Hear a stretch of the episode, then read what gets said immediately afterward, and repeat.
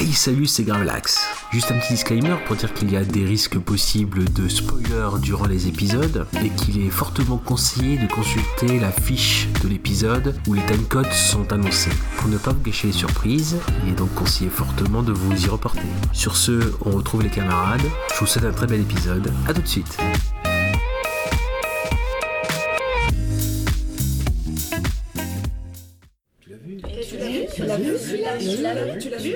Tu l'as vu Et celui-là, tu l'as vu Ouais, tu l'as vu celui-là.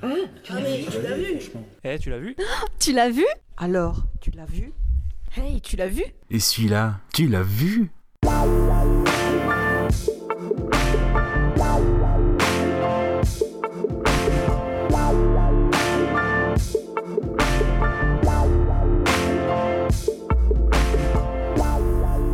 Bonjour à toutes et à tous, on est de nouveau là avec euh, les membres de Tu l'as vu. Je suis toujours euh, Goubi et toujours accompagné de Kaza, bonjour, bonsoir. Et de Gravelax, euh, bonjour, bonsoir, euh, coucou tout le monde, les loulous. C'est ça, salut, salut. Il me l'a piqué Ouais, comme tu l'as, comme tu l'as pas dit. euh.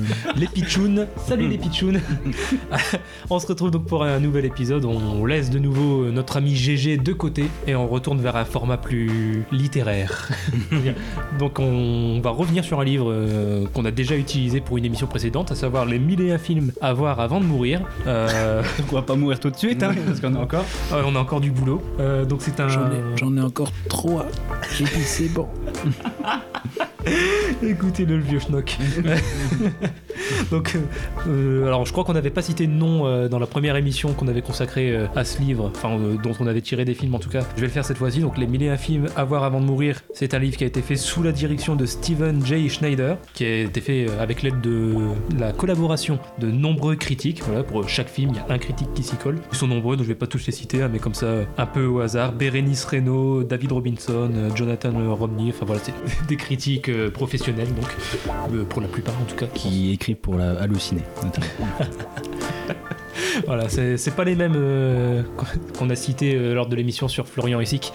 On a cité quelques grands critiques euh, qui avaient fait par, Gros Luc euh, de 78. par exemple. voilà, donc on a quand même un niveau un petit peu plus élevé et professionnel de, de la critique du cinéma. Contrairement à la première émission où on avait pris donc un film chacun dans le livre qu'on voulait voir depuis longtemps et qu'on n'avait jamais vu, là cette fois-ci on a, on a tourné ça de façon un petit peu différente. On a pris un film au comme on dit dans le jargon, au hasard. Euh, Est-ce qu'il y a d'autres euh, termes Au pif, au hasard ou Au déboîté. voilà, au déboîté Certains ont eu de la chance, d'autres non. Voilà. C'est à- à moitié au hasard, faut le préciser quand même, parce que bon, il y a des films, c'est quand même vraiment pas possible.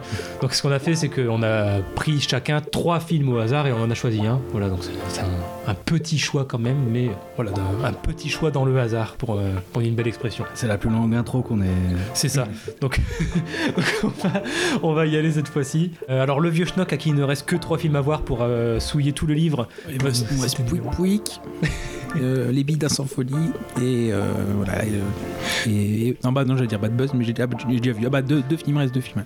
Après, après Gandalf, il est pas, il, voilà, il est vieux, mais il a pas vraiment d'âge au final. Il est toujours Ouais, en c'est pleine ça. forme, hein, Gandalf. C'est ça. Parce qu'il a son petit bâton. Il a, voilà. Non, moi c'est Gandalf, c'est version Aldi, de, c'est version Nose de, de Gandalf.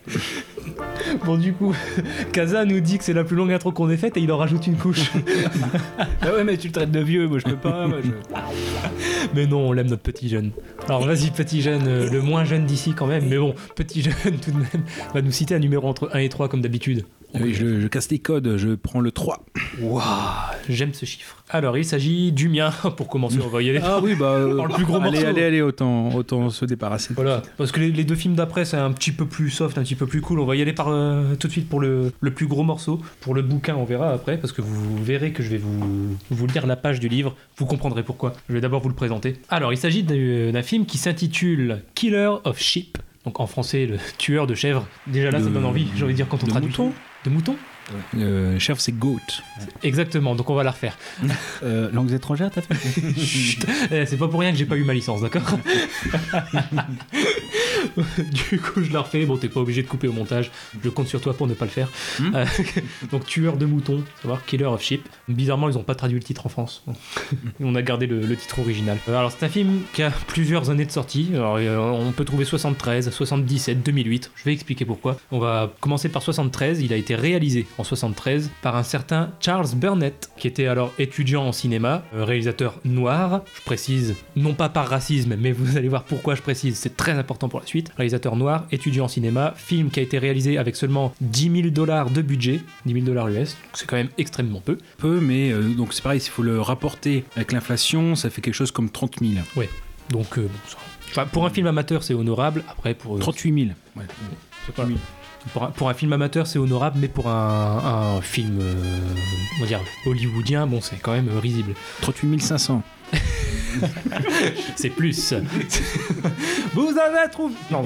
Euh, Donc euh, voilà, donc étudiant en cinéma, comme je le disais, très petit budget. Le film a été tourné uniquement les week-ends avec des acteurs amateurs pour la plupart. Donc à, à part le principal qu'on va voir qui a légèrement percé. Non, je déconne, il a pas vraiment percé, mais il a fait d'autres choses après. On va y revenir. Euh, Charles Burnett a, a occupé, pour le présenter un petit peu, euh, à peu près euh, tous les postes possibles dans le monde du cinéma. À savoir que, par exemple, sur ce film, il est vraiment le Xavier Dolan noir de son époque. Savoir réalisateur, scénariste, chef opérateur, monteur et producteur. Rien que ça. Ça c'est fait. Ensuite, sur d'autres films, en 77, il a été assistant caméra pour Larry Clark, quand même, sur le film Passing Through, avec mon magnifique accent, Through.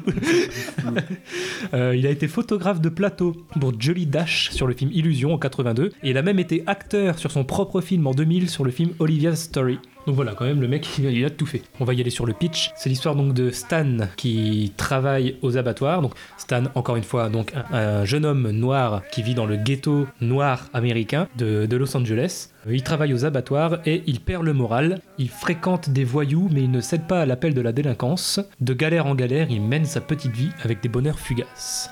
Donc ça c'est le, le pitch officiel. Donc Stan est joué par un certain Henry G. Sanders. Donc je disais c'est le seul qui a continué un petit peu sa carrière après, même si ce sont de tout petits rôles. On peut citer notamment d'abord dans des séries, juste après euh, Killer of Sheep. Il a joué des tout petits rôles par exemple dans Alf, la série, ou dans Doctor Queen. Euh, Dans un épisode de Cold Case également. Euh, il a un petit rôle dans le film Selma de Ava DuVernay, quand même, c'est à citer. Et alors je sais pas si c'est un plus grand rôle ou pas, parce que j'ai jamais regardé ça, mais dans la saison 5 de American Horror Story où il joue rôle de Mr. Royal, je sais pas ce que ça vaut, je sais pas si c'est un grand rôle ou pas, j'ai jamais regardé ça. Enfin, en tout cas pas la saison 5. Toute petite carrière quand même euh, par la suite. Alors ce film Killer of Sheep, c'est c'est assez particulier parce qu'il est extrêmement peu connu chez nous, voire même quasiment pas du tout. Mais par contre il est extrêmement réputé aux États-Unis. C'est même une œuvre phare du cinéma américain en fait. En 90 il a été proclamé trésor national par la Bibliothèque du Congrès, qu'il a aussi placé dans les 50 premiers films du National Film Registry, du NFR.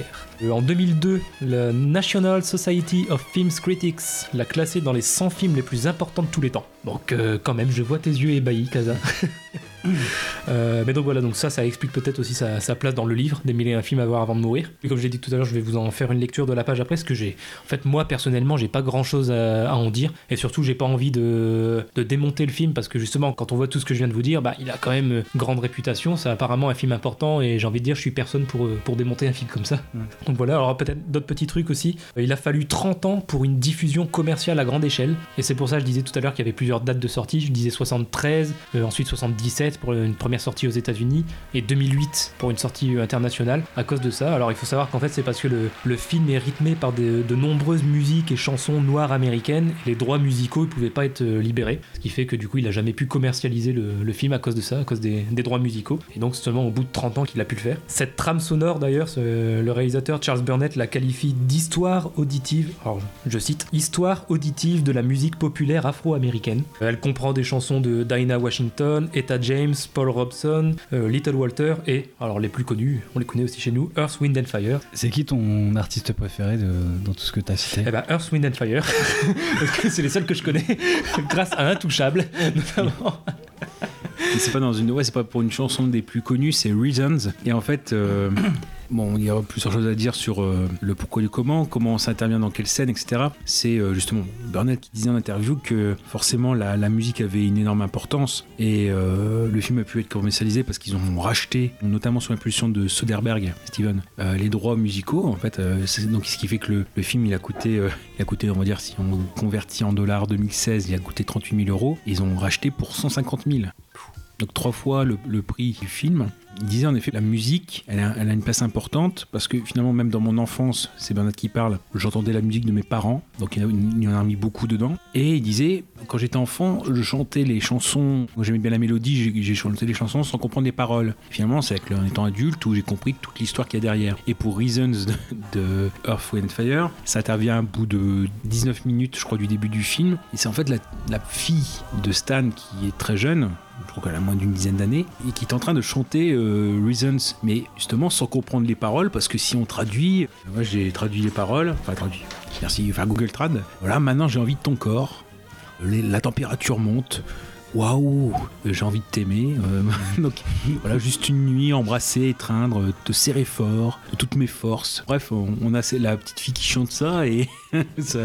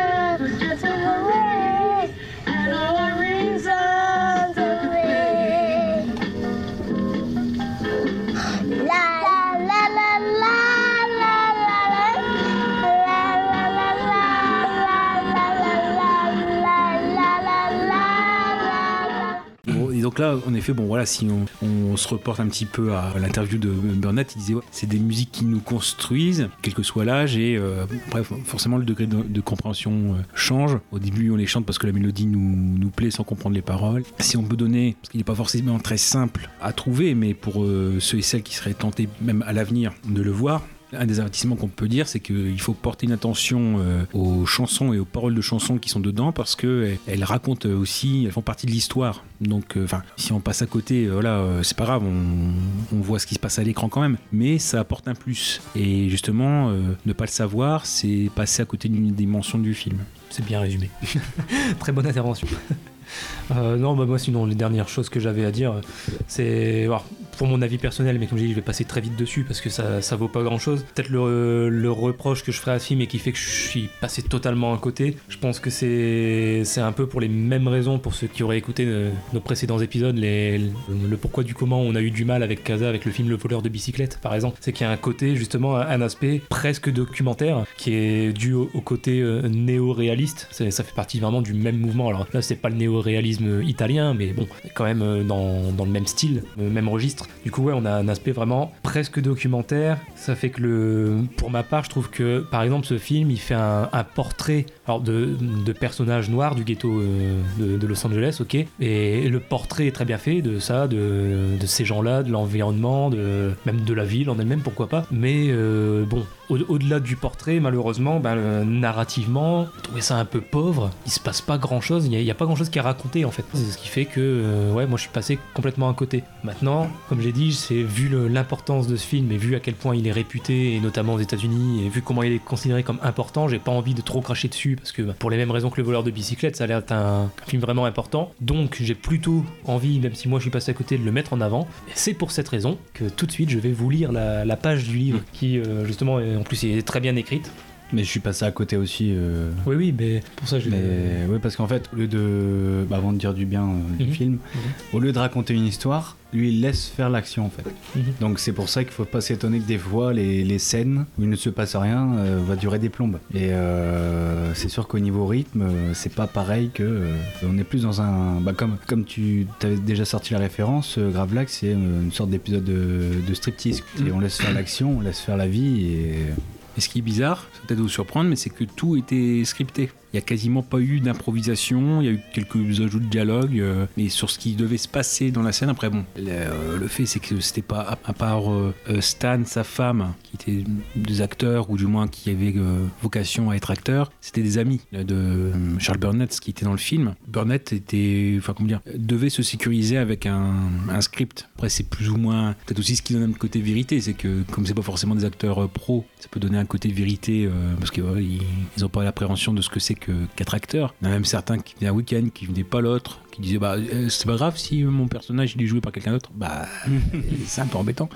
Euh, donc oui oui, ce qui fait que euh, bon il s'est trouvé face à un, pour certains amateurs, hein, donc c'est- tout est scripté, mais ça peut sonner vrai parce qu'on on n'a pas affaire à des professionnels. Donc tu veux nous lire? C'est ça. Euh, donc oui, bah, alors, du coup, comme je disais, pour euh, plutôt mettre le film en avant, je vais lire la page du livre Les, Les Mille et un films qui est consacré. Donc c'est pas vraiment une critique, mais en tout cas le gros paragraphe qui est consacré, écrit par un, un certain Ernest Hardy. Donc euh, voilà, Ah, il est critique. cool, il est cool. Et donc euh, j'ai trouvé que justement son, il, il vend très très bien le film. Donc euh, qu'est-ce que- je sais pas, je te vois rigoler. Qu'est-ce que Non mais c'est vrai, ouais. Ouais, il fait des super bonnes euh, critiques déjà, euh, Ernest Hardy. Ernest. Est-ce qu'il y a un lien de parenté avec Hardy ou Non, mais T'es sérieux, sérieux, tu connais ou pas Non, faut- faut- Je me disais. Mais déjà un mec qui s'appelle Ernest, il peut être que cool. Le mec qui s'appelle Hardy, donc. euh, Ouais, bah, Pas non, aussi. je pense qu'il n'y a pas de lien. Bon, en tout cas, voilà, il vend très bien le film, donc je vais, je vais lire ses propos. C'est parti. Ce film de Charles Burnett se glissa entre deux vagues populaires du cinéma noir américain, la Black Exploitation du début au milieu des années 70 et la revitalisation du film noir mené par Spike Lee dans les années 80. Killer of Sheep n'appartient ni à l'une ni à l'autre, il est plus audacieux et plus tranquillement révolutionnaire que toutes les œuvres de ces deux périodes. Burnett ancre son exploration de la vie citadine noire américaine dans l'histoire de Stan, homme ordinaire qui travaille aux abattoirs pour nourrir sa famille. Ils vivent dans le Watts de 70, quand la vie urbaine n'est pas encore synonyme de drogue, de fusillade et de cercle infernal de pauvreté. non, mais avec les klaxons, du coup, on y est, quoi. J'ai pensé aussi. Si le travail éreintant de Stan donne son titre au film, Tueur de moutons, sa véritable force réside dans sa nostalgie d'une innocence déjà en train de disparaître en 77, dans la célébration de la banalité de ses personnages. Ah, bah même lui le dit finalement. Les enfants s'amusent dans des jardinets minables, faisant un jouet de ce qu'ils trouvent, on prévoit un pique-nique et ce projet échoue comiquement sur les écueils de la vie réelle. Stan rampe sous un évier pour réparer une fuite et la caméra s'attarde sur son corps recroquevillé. Tout cela semble banal, mais c'est dans cette simplicité que le film chante. Tourné dans un noir et blanc brut, ah c'est vrai qu'on a oublié de préciser ça. Film date des années 70, mais c'est en noir et blanc. Et en 1.33, Et enfin en- un 37, ouais. euh, du, du 4 tiers, on va dire, c'est le format. Le, ouais, le format et puis le, le- le- le manque de couleur qui est, qui est très important. Mais voilà, du coup, tourné dans un noir et blanc brut qui donne au film une grâce particulière. Killer of Sheep est l'un des rares films américains dont les personnages noirs ne sont pas une simple variation sur un stéréotype, ni les victimes passives, ni les adversaires rageurs du racisme et de la lutte des classes. La caméra de Burnett transperce les façades et les images publiques de la négritude américaine pour montrer les êtres humains qui sont derrière. Il donne un rythme lent à son film pour nous permettre de nous attarder sur les visages et les expressions. Il saisit l'intimité entre mari, femme, parents et enfants, amis, avec une habileté de documentariste et nous nous, sentons admis à connaître des secrets, des facettes d'une identité noire rarement montrée au cinéma. Il termine euh, dernier paragraphe que je trouve euh, tout à fait juste. Tant de films sur les noirs américains sont filtrés à la fois par une histoire réelle horrible et une industrie du cinéma insidieusement raciste que, le plus souvent, on nous présente des types agressifs qui se pavanent, échangent des vannes et des coups de feu une scène après l'autre. Burnett ralentit les choses, ôte les couches superficielles, crée des décors volontairement banals et illumine l'esprit derrière la chair et les os. Il vous coupe le souffle en n'essayant pas de le faire, en n'essayant pas d'éblouir ou de submerger le spectateur sous un traité politique pesant, et cependant son film est un exemple d'art radical et subversif. Il vous force à mettre en question tout ce que vous avez vu ou entendu d'autres sur le fait d'être noir, il vous force à voir et à entendre d'une nouvelle manière. Voilà. Très bien. Je trouve que ça met bien le film en avant Bravo, plutôt Ernest. que moi. Bravo Ernest. C'est un bon, lui. Lui, il est bon. En tout cas, voilà. Donc ça fait. Alors désolé si ça fait très. euh, Ça fait juste lecture. Je me suis contenté de lire un- le travail d'un autre. Mais euh, bon, je préfère euh, lire ce travail qui met bien en avant le film vu son importance plutôt que euh, continuer à dire ouais, je suis passé à côté, c'est nul. Et Après, c'est ton livre, hein, tu fais ce que tu veux. Ouais, voilà, c'est mon bouquin. Ouais. Donc voilà, tu poses ton micro, là, c'est c'est fini. Pose le mic. Bah, je trouve que c'est plus intéressant que ce que moi j'avais à dire. Donc, mais dans ces cas-là, l'émission va durer 5 minutes. hein. si chacun lit un truc, euh, on, a pas, on a fini. hein. non, bah, Non. enfin, après, je veux dire, euh, que dire après ça De toute façon, Non, mais oui, t'as raison. dire c'est ouais il met ça en avant c'est vrai que ça, ça change de tous les films qu'on a vus sur le sujet je veux dire même les films de Spike Lee qui pourtant est quand même euh, centré sur ce sujet là ou en tout cas à ses débuts peut-être un petit peu moins sur certains films par la suite mais même lui il n'a pas cette façon cette façon de faire en fait Killer of Sheep il, il se détache vraiment de, des autres films du genre et c'est peut-être pour ça que je suis passé totalement à côté aussi d'ailleurs. C'est, c'est tellement une approche différente de ce qu'on a l'habitude de voir que c'est peut-être pour ça qu'on trouve ça chiant. Alors ouais après il me dit il y a le côté très le côté néo-réaliste qui joue beaucoup mais Je pense aussi que ça peut-être nous concerne moins parce que c'est bon, même s'il y a quelques petites choses qui peuvent être universelles. Oui, c'est un film, je pense, s'il se trouve dans les mille et un films à voir de mourir, qui est un livre euh, américain. Donc voilà, donc je pense que ça leur parle beaucoup et euh, c'est quelque chose où les connexions vont se faire beaucoup plus vite. Mais euh, par exemple, oui, c'est ce que j'ai mis la, la, la photo, la pochette. C'est-à-dire qu'en effet, le, rappeur Mos Def donc a fait de son album Estatic en 2009, euh, il a pris la, une des images de Killer of Sheep qui est en effet la scène où euh, qui prit sur le vif en fait des enfants qui passent qui sautent d'un immeuble à l'autre. Alors il n'y a pas beaucoup quoi mais euh, la caméra de Burnett est, en contre-plongée et on voit en effet euh, ce côté là où les, les enfants passent d'un immeuble à l'autre sautant sur les toits. Et euh, justement Burnett disait bah oui on me l'a peut-être reproché de, vouloir faire ça mais en fait non pas du tout. C'est que j'aurais rien dit. C'est j'ai filmé parce que ça, ça se faisait mais c'est tout. Donc il y a une iconographie ou du moins voilà ce, ce, fi- ce- ce film il est pas sans, sans héritage ou sans connotation plus directe. Kaza t'avais autre chose à dire dessus Euh, bah. Malheureusement, je me suis endormi euh, la moitié du film. Et, euh, et voilà, c'est ça en fait. C'est bon, c'est définitif. Je pense qu'on. Après, ça dépend. C'est le deuxième film euh, néo-réaliste qu'on regarde, Goubi et moi. Alors, je sais pas si c'est le genre qui nous gêne ou si c'est le, le sujet. Ouais, c'est peut-être ça aussi, c'est qu'on faudrait est essayer, pas la euh, cible non plus de ce Faudrait essayer. Non, mais il faudrait essayer de se voir un film néo-réaliste, mais sur un sujet qui nous intéresse un minimum déjà. Soit ça, ou euh, français aussi, tout simplement. Peut-être qu'on se sentira plus concerné si c'est. Français, oui. euh, ouais. Mm. Ou qui se passe en France en tout cas.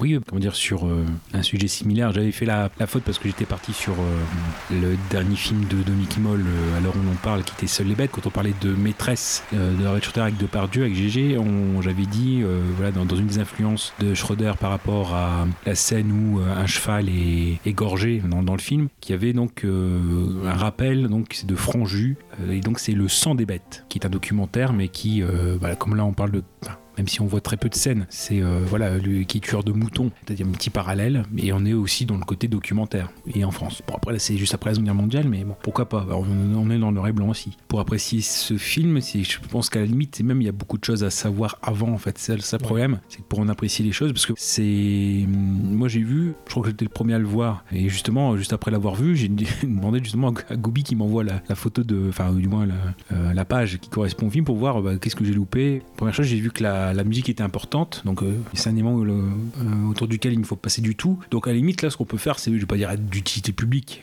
à limite, sur quelqu'un qui tomberait par hasard sur Killer of Sheep, euh, peut-être donner quelques clés de lecture, ça peut permettre de faire ça. Donc euh, moi, je me base sur, euh, surtout sur une, euh, une interview de Charles Burnett qu'il a donné quand le film est ressorti, c'est une interview de 2008, je pense, quelque chose comme ça. Donc il, ra- il racontait donc en effet l'origine du film. Donc lui était à UCLA en, université, que les étudiants de là-bas étaient souvent riches, Bel Air notamment, et que s'ils voulaient faire un film sur la classe ouvrière ou la classe populaire, ils en avaient forcément une vision romantique, et que justement s'ils étaient amenés à faire une histoire dedans, ça serait forcément romancé où il faut qu'il y ait des enjeux, qu'il se passe des choses, et euh, voilà faire des personnages forts qui vont sublimer leur destin de façon négative ou positive. Ça c'est autre chose. Et donc lui, Burnett qui venait des quartiers populaires, il voulait en parler, mais sans donner un côté vision d'auteur, sans orienter le récit. Alors, pour lui, le film doit parler de lui-même. C'est un peu, un peu ce côté-là. C'est un de ses professeurs, parce que les sujets à l'époque euh, qui étaient en vogue, c'est tout ce qui était euh, les hippies, le flower power, etc.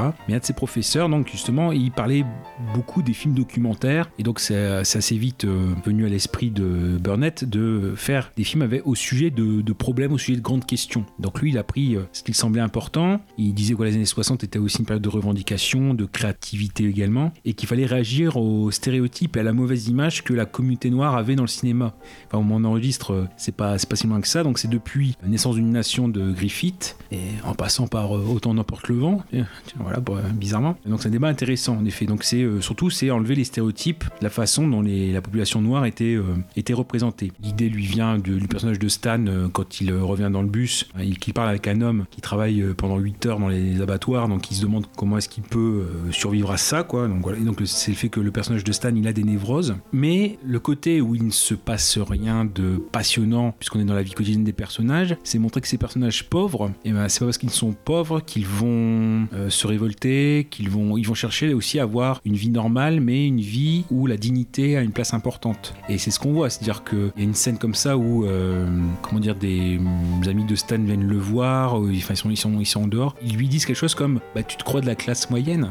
Il fait en tout cas, je ne suis pas pauvre. Euh, je donne à l'armée du salut. C'est pas quelqu'un qui donne à l'armée du salut qui, serait pauvre. Si vous voulez voir pas quelqu'un de pauvre, vous allez voir Walter. Euh, il mange euh, les débris, etc. Et c'est une conscience de Charles Burnett, c'est-à-dire que c'est ce qu'il dit, euh, quand on était enfant. Le professeur, il mettait euh, trois cases au tableau riche, classe moyenne, pauvre. Et quand il demandait aux élèves, euh, forcément c'est une classe, euh, noire, vous vous casez où? Bah, On savait qu'on n'était pas riche, euh, mais nous, pour nous, on n'était pas pauvres, donc tout le monde se mettait en classe, mo- en classe moyenne, alors que non, ils étaient, ils pauvres. Mais c'est une condition, c'est un ressenti. Au final, c'est ce qu'on voit, c'est-à-dire que c'est quelqu'un qui survit, mais la survie, c'est pas forcément euh, être révolté, quoi. C'est euh, vivre une vie normale. C'est on pouvait vivre une vie normale, et c'est montrer aussi un, tableau de la population noire. On peut mener aussi une vie normale dans un, quartier, surtout le quartier Watts, euh, avec South Central, où il y aura justement, quand le film sort à la base en 77, ça sera donc 15 ans plus tard, où cette fois, ça sera un quartier d'émeutes. Donc, euh,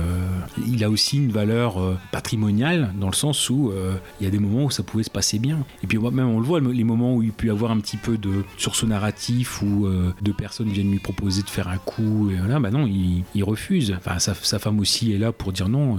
c'est tout ce qu'on voit. Et il y a ce côté où hum, il peut arriver des, des merdes. Le meilleur exemple, c'est la scène du moteur. Il y a un côté survie où chaque sou compte. Il y a ça aussi qui est important. La scène du moteur, justement, où le moteur est cassé, il faut en racheter un autre.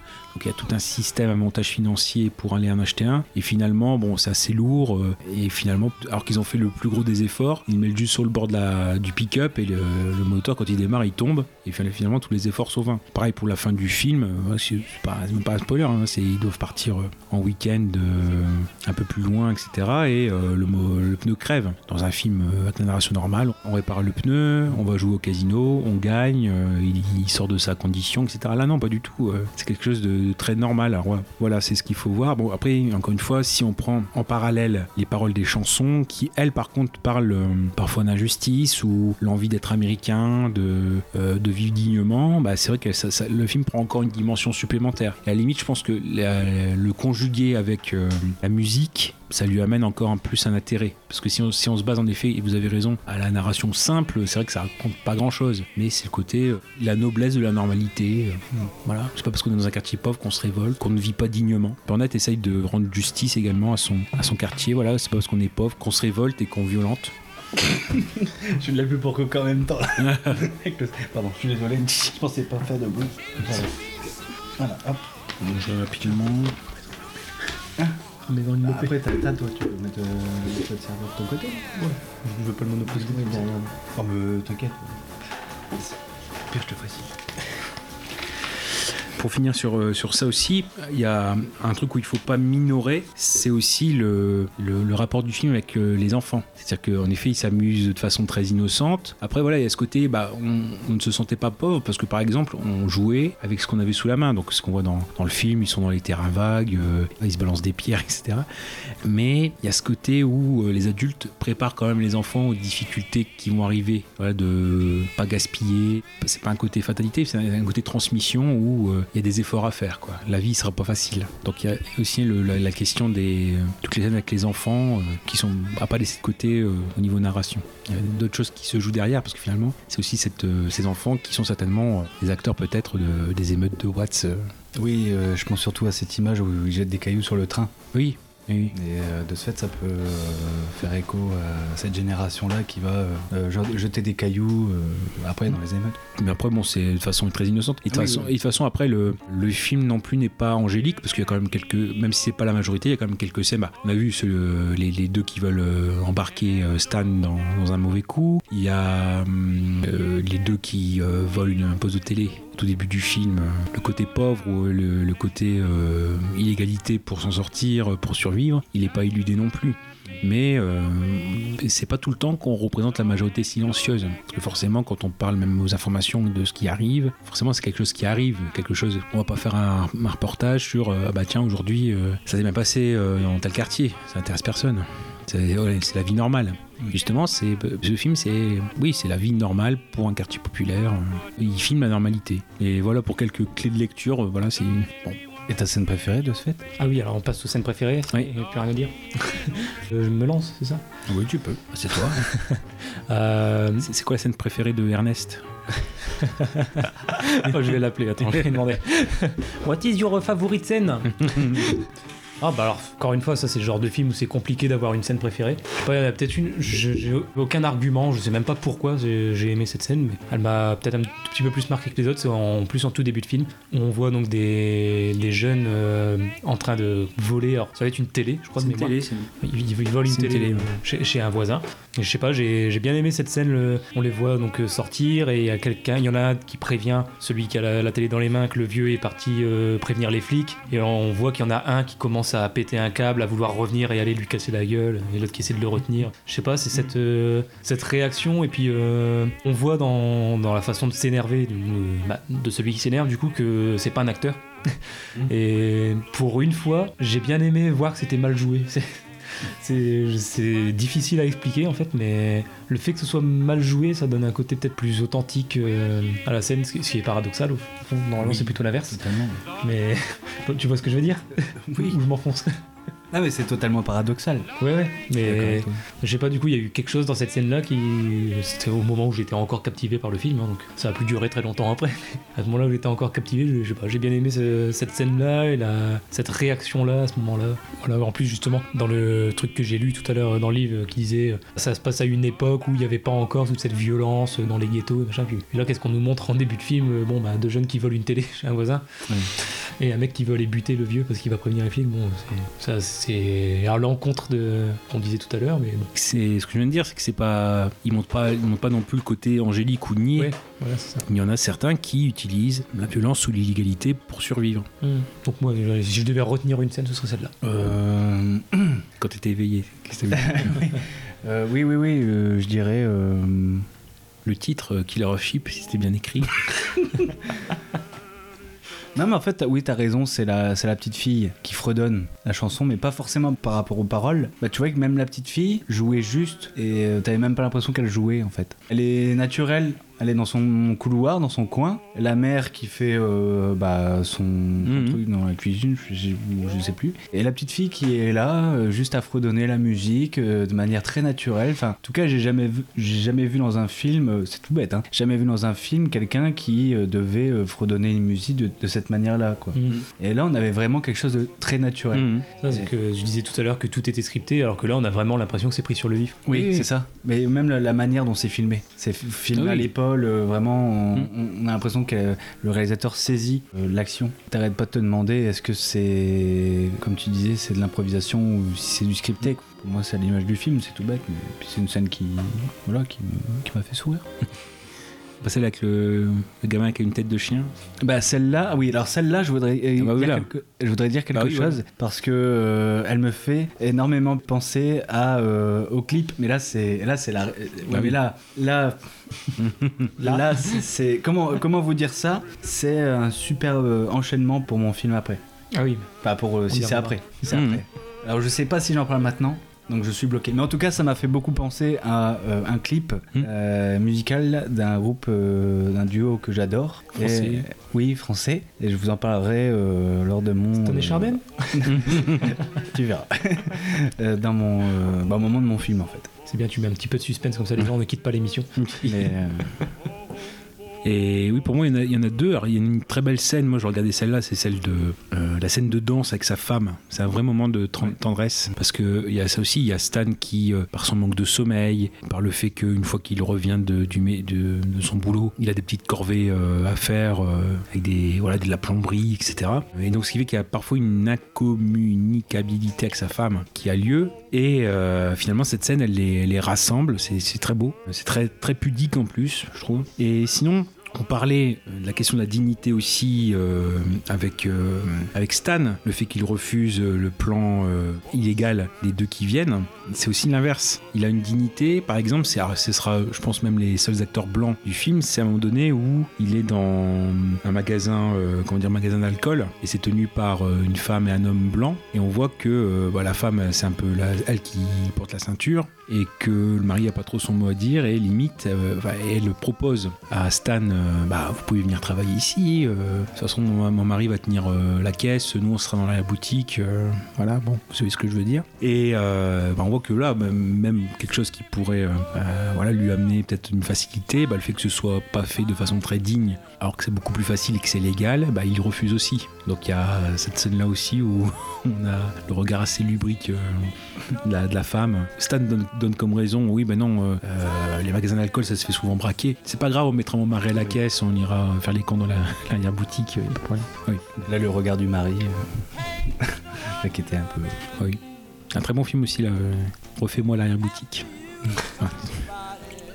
bon. Bon, c'est plus un film d'initié.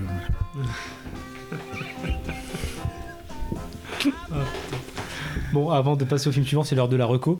Je vais faire euh, rapide. Ouais, tout à l'heure, je, mentionnais rapidement Spike Lee. Du coup, logiquement, je vais, me tourner vers sa filmographie à lui. Faut savoir que, là encore une fois, paradoxe, c'est un réalisateur que j'aime bien alors que j'ai vu peu de films.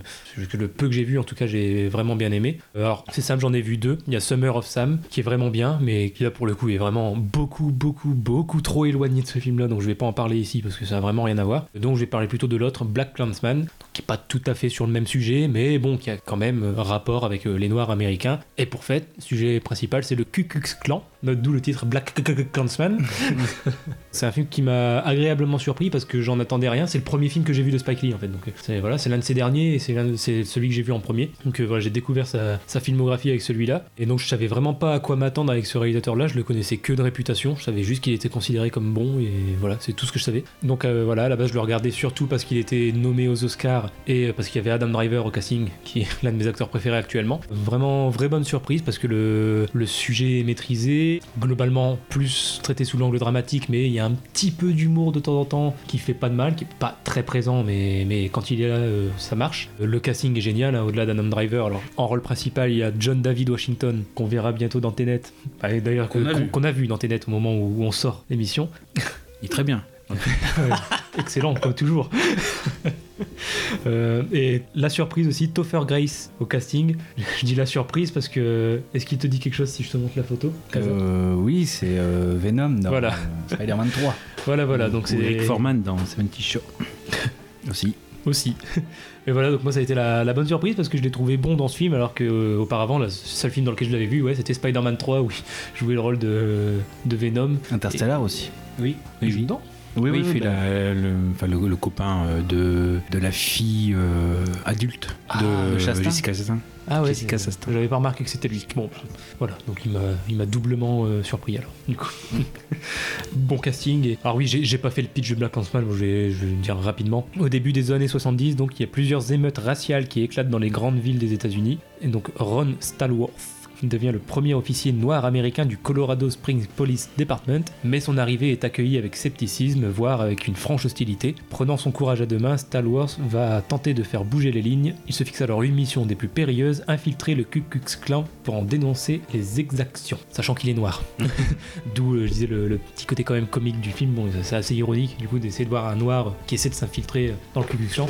Mais voilà, donc euh, un bon mélange de, de drame et d'humour. Puis voilà, comme je disais, ouais, bon casting, bon, et puis bon scénario, hein, surtout la, la bonne écriture. Euh, Je m'attendais pas à ce, ce style d'histoire et, et voilà, je vais, je vais pas la décrire parce que je pense que ça peut en surprendre plus d'un en fait. Quand, moi, quand j'ai vu ce pitch là au départ, je m'attendais pas à ce que ça prenne cette tournure là et que ce soit dans ce, ce style là. Donc euh, je préfère rien en dire pour ceux qui l'ont pas vu, je, je laisse la surprise du style. Mais, que Black Clansman de Spike Lee. Très bien, très bien, très bien. Eh ben, on peut passer au film suivant. Suivons. Euh, donc cette fois-ci, c'est à toi, Kaza, de dire un ou deux. Pour changer. Et voilà, personne n'a pris le juste milieu. On, on a totalement brisé les codes de cette émission. Et ben voilà, tu voulais qu'on fasse une transition vers ton film, Kaza. Et ben c'est parti, le film de Kaza. Je te laisse euh, l'annoncer. Oui, euh, bon, j'avais prévu une, euh, un, fil conducteur, mais bon, soyons fous. Oui, oui, donc tu parlais de, euh, de l'enfant avec la tête de chien. Oui. Et en, en effet, on retrouve cette figure-là dans le clip de Daft Punk, du titre Daft Punk. Et le réalisateur, c'est euh, Spike Jones. Spike Jones. Spike Jones. Spike Jones est, euh, est un réalisateur dont je vais vous parler parce que euh, il figure un film qu'il a fait en 1999 et c'est dans la peau de John Malkovich. C'est un film euh, que bah, sacrée réputation. Je vois souvent passer, mais je sais pas, il y avait quelque chose qui faisait que bah, j'avais pas encore visionné. C'est tout bête, hein, mais juste en voyant le titre, dans la peau de John Malkovich, je me suis demandé, je suis pas si fan que ça de John Malkovich, donc je passe à côté. C'est dommage, hein, c'est bête, hein, mais euh, voilà. Dans la peau de John Malkovich, ça fait très euh, documentaire. On va être dans la peau de John Malkovich. Alors, euh, pour ceux qui ne voient pas, Dans la peau de John Malkovich, c'est l'histoire de, Craig Schwartz, qui est joué par John Cusack. Donc, Craig Schwartz, c'est marionnettiste, mais sans succès. Il va se dégoter un boulot d'archiviste qui a la particularité de se situer à l'étage 7,5 d'un building. D'ailleurs, à mon avis, ça doit être le même constructeur que la, la King Cross avec la voie 9 3 quarts. À mon avis- à mon avis, ce gars-là, c'est un génie. Donc un jour, par hasard, il va tomber sur un mystérieux euh, portail menant au psychisme de l'acteur John Malkovich. Cette incroyable découverte va lui permettre de changer de vie et à celle de son entourage. En effet, être dans la peau de John Malkovich va permettre d'assouvir leurs désirs jusqu'à remettre en question leur propre identité. Oui, alors si on parle des différents personnages euh, du film, d'abord on a Craig, euh, joué par John Cusack, qui fantasme sur sa collègue Maxine, qui est jouée par euh, Catherine Keener, et en plus il rêve de vivre de son art. Deuxième, Maxine, la collègue. Alors elle, elle profite du, portail en fait, mais à, moyen, comment dire, à, à des fins financiers. C'est-à-dire que voilà, elle en profite pour euh, l'expérience. Et enfin, on a, on a Lot, la femme de, de Craig, qui est jouée par euh, Cameron Diaz, qui est euh, méconnaissable. C'est elle qui va être la plus bouleversée par l'expérience parce que euh, elle va y aller plusieurs fois, enfin une ou deux fois, et au bout d'une ou deux fois déjà, la première leçon qu'elle va en tirer, c'est elle adore être un homme. D'ailleurs, elle va dire à son mari très rapidement, euh, chérie, j'ai envie d'être un homme et je crois que je suis transsexuel. déjà, ça va arriver comme ça. Tu devrais être au boulot là. Euh, De 21h à 4h du matin. La nuit, oui, bien sûr. J'ai pensé à cette histoire toute la journée. Tu sais, mon expérience d'hier soir, Craig. C'était bouleversant. J'ai décidé que je suis un transsexuel. Je sais que ça paraît dingue à première vue. Qu'est-ce que tu. Mais tu pètes un plomb C'est que, c'est que pour la première fois, eh ben, tout m'a semblé à sa place. Il faut que je sois sûre. Mais si cette situation dure encore, je vais en discuter avec le docteur Feldman pour être en liste d'attente pour une modification de sexe. Mais c'est absurde Et puis d'ailleurs, Feldman est allergologue. Si tu fais quelque chose, au moins fais-le bien. On a parlé de ça des millions de fois, d'accord? Avec des idées à la noix, tu as des résultats à la noix. Alors laisse tomber. Mais c'est que, disons que. Tu vois, j'aime le docteur Feldman, tu comprends? Alors je me suis dit que je lui demanderais son avis. C'est un problème Où est le mal Il a pas de mal Non, mais... Mais pourquoi tu me cries toujours après comme Chérie, ça non, je m'excuse, je m'excuse. C'est que tu traverses une phase. Ça doit être l'excitation de voir à travers le regard d'un autre. T'inquiète, ça passera. Ne te mets pas au travers de ma transformation en homme. Laisse-la y aller, Craig. D'accord. Enfin, laisse-le. Mais en plus de ça, plus tard, elle va découvrir, elle découvrir que elle aime se faire draguer par une femme. Elle va tomber très vite amoureuse de, euh, de Maxine. Et en plus de ça, elle souhaite un enfant. Parce qu'en fait, elle a, euh, elle a des animaux. On va voir qu'elle a, ils ont plein d'animaux chez eux. Sauf que, bah voilà, euh, au, dé- au début du film, euh, elle dit à son, elle demande à son mari, bon, est-ce qu'on fait un enfant? Et lui, son mari, bon bah voilà, il, botte en touche. Et tu vois que elle met bah, cet amour, cette envie d'enfant sur les animaux. Et donc justement, elle voit en John Malkovich l'opportunité à saisir. Sauf que plus compliqué, c'est parce qu'après il y a une, il y a une, la fameuse scène où là je me suis dit, oulala, Mm. triangle, triangle amoureux. Donc euh, John Cusack est amoureux de sa collègue, mais la collègue, la collègue est amoureuse de euh, sa femme, mais en homme. En Don Malkovich, ouais. Ouais, en, John Malkovich. Bah, c'est embêtant. hein, euh, la seule solution, c'est que Lot reste un maximum de temps dans euh, John Malkovich pour euh, avoir un enfant avec, euh, avec elle et continuer, enfin, vivre leur amour ensemble. Sauf que bah, Craig a aussi ses, ses- ses désirs. Lui aussi voudrait être avec, Maxine. avec, avec Maxine. Il va se faire passer pour. il va se faire passer par. Attends. Il va se faire pas- passer pour Lot dans la peau de John Malkovich, alors qu'en fait c'est Craig. Ça va Moi, j'ai- compris Primer, donc. euh, bon. Ah Oui, oui, c'est vrai. bah, pour toi, ça c'est. Nous, ça va parce qu'on a vu le film. Mais... C'est comme faire les, les dessins avec euh, 1, 2, 3, 4, 5, 6, 7, Mhm. là, les- avec les numéros. Quoi. Et encore, je ne t'ai pas parlé du dernier personnage hein, euh, qui, euh, qui se sert de, de John Malkovich. Non, non, mais là, il faut pas. Mais, euh, mais voilà, c'est- tout un imbroglio autour de, Ouais. ce, de, de ça. Mais c'est super intéressant parce qu'il y a des, un questionnement derrière, enfin plein de questionnements derrière. D'abord, je vais vous parler, enfin, je vais vous parler du dernier personnage qui est le Dr Lester, qui est le patron de, de cette fameuse boîte euh, à l'étage 7,5. Et lui, en fait, la particularité, c'est qu'il euh, donc il, il est assez vieux, hein, il est à 100, 4 ans, je crois. 105 ans. 105. il a 105 ans. Et lui, il- son truc, c'est, euh, bah, en fait, il voudrait charmer sa, sa, sa secrétaire, qui est un peu plus jeune, mais bon, elle le trouve trop vieux. Et du coup, il voudrait retrouver sa jeunesse. Et John Malkovich serait l'occasion de revivre sa jeunesse. Mais en plus de ça, il aurait trouvé un truc pour euh, retrouver sa jeunesse éternellement. Donc John Malkovich, ça serait la, la- voilà, Le vaisseau. ouais. Le vaisseau et, et l'opportunité pour tous ces personnages de, euh, de vivre une vie meilleure. Bah ça va, j'en suis bien sorti. faut- Voilà. Donc oui, dans la peau de John Malkovich. En fait, le film est moins compliqué que le résumé, hein, euh, je tiens à dire. C'est un film inclassable, c'est sûr. C'est inventif, créatif. Ça part parfois dans, dans un délire total. Je pense notamment à bah, tous ces John Malkovich euh, partout. D'ailleurs, c'est très bien fait, c'est très bien fait. Mais oui, comme je disais, on parle dans un délire, mais qui permet de traiter de beaucoup de thématiques et de sujets différents. Comme je disais tout à l'heure avec euh, la femme de, de Cusack, on parle de transsexualité, on parle euh, du végétariat, puisque, euh, bon, c'est pas vraiment un spoil, enfin... Non, parce que c'est même pas forcément, non, c'est même pas du spoil. En fait, euh, voilà, c'est, ça parle de végétariat puisque Cusack, hein, je l'appelle euh, John Cusack, il va réussir à rester dans le corps de, de. John Malkovich pour vivre sa vie de marionnettiste. Il va être euh, ben, célèbre et malgré... euh, Enfin, puisque John Cusack a un sacré talent euh, de marionnettiste, il va réussir et donner, remettre sur scène le- la, la marionnette. D'ailleurs, ce qui va être intéressant, c'est que la marionnette, le film le montre, n'est pas qu'un art pour les enfants. C'est pour ça que Madame Lempicki nous avait conseillé ce film. On l'embrasse, ça nous regarde. Quand il est dans la rue, c'est il représente Héloïse et Abélard, où ça se finit très mal, les, amours euh, euh, voilà, à travers les lettres. Et donc justement, c'est pour ça quand, euh, quand c'est une petite fille qui vient voir euh, de façon Ouais. assez... euh, et donc il y a le père qui lui, qui lui casse la gueule, enfin qui casse la gueule à John Cusack parce que c'est limite porno. euh.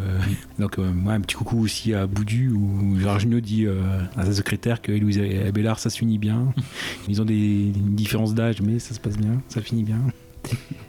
Donc oui, oui, c'est pas très adapté, mais et donc oui, euh, t'a- t'avais raison dans le sens où euh, il y a parmi les, questions euh, qui se posent, c'est par exemple de savoir si la célébrité facilite les choses, parce que finalement c'est la même chose qu'il fait quand il est anonyme, et juste le fait d'avoir comme enveloppe John Malkovich, le fait d'avoir cette notoriété, ça amène une lumière sur marionnettiste. Il y a Sean Penn dans son propre rôle vite fait qui se dit oh je veux, changer de vie, avoir le courage de John Malkovich, je vais me mettre aussi à être marion- marionnettiste. Le côté superficiel de la célébrité qui facilite les choses et qui, euh, bah, de toute façon, Malkovich, tu pourrais faire n'importe quoi, euh, tout le monde serait d'accord. euh, la vacuité de l'art.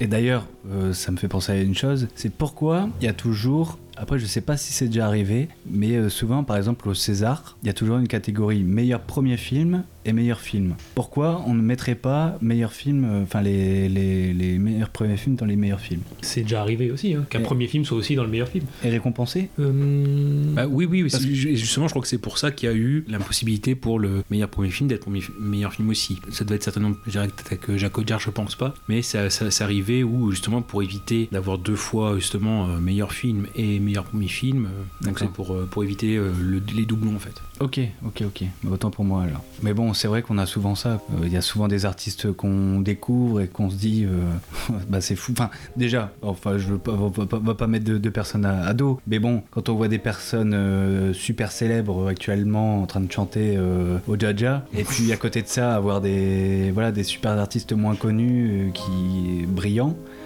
euh, voilà, on se demande euh, qu'il y a un problème quoi. Et en tout cas, le, le film en parle. Et enfin, on a euh, le questionnement sur l'avatar en final. Et au final, Spike Jones, avec Heure déjà, il parlait de, de, voilà, de l'intelligence artificielle et euh, comment du rapport humain avec la nouvelle technologie. Mais je trouve que dans ce film, même si euh, la nouvelle technologie, elle apparaît pas euh, directement, on a le concept de l'avatar. C'est-à-dire, euh, en fait, on va s'ouvrir ses désirs dans la peau de quelqu'un d'autre, mais on va, euh, on va se cacher. En fait, on se cache derrière quelqu'un d'autre. Enfin, si c'est nous avec notre propre corps, on le ferait pas. Mais par contre, si on passe par l'intermédiaire d'un avatar, là, on pourrait se le permettre. C'est pour ça le film date de 99. Donc c'était encore tôt par rapport à Internet. Quoi qu'aux États-Unis, ici, c'était déjà intervenu. Et encore, c'était pas populaire comme maintenant. Mais euh, mais avec du recul, ce film, je pense qu'il va devenir, euh, bah, il est déjà culte, hein, mais il va devenir vraiment encore plus, et encore plus écho aujourd'hui, je trouve. Bah déjà par rapport aux jeux vidéo, grâce à notre, euh, on va dire, avatar sur euh, notre joueur, par exemple, eh ben on va, euh, voilà, on va se permettre d'aller euh, dans les jeux de guerre et euh, détruire, de tuer n'importe qui.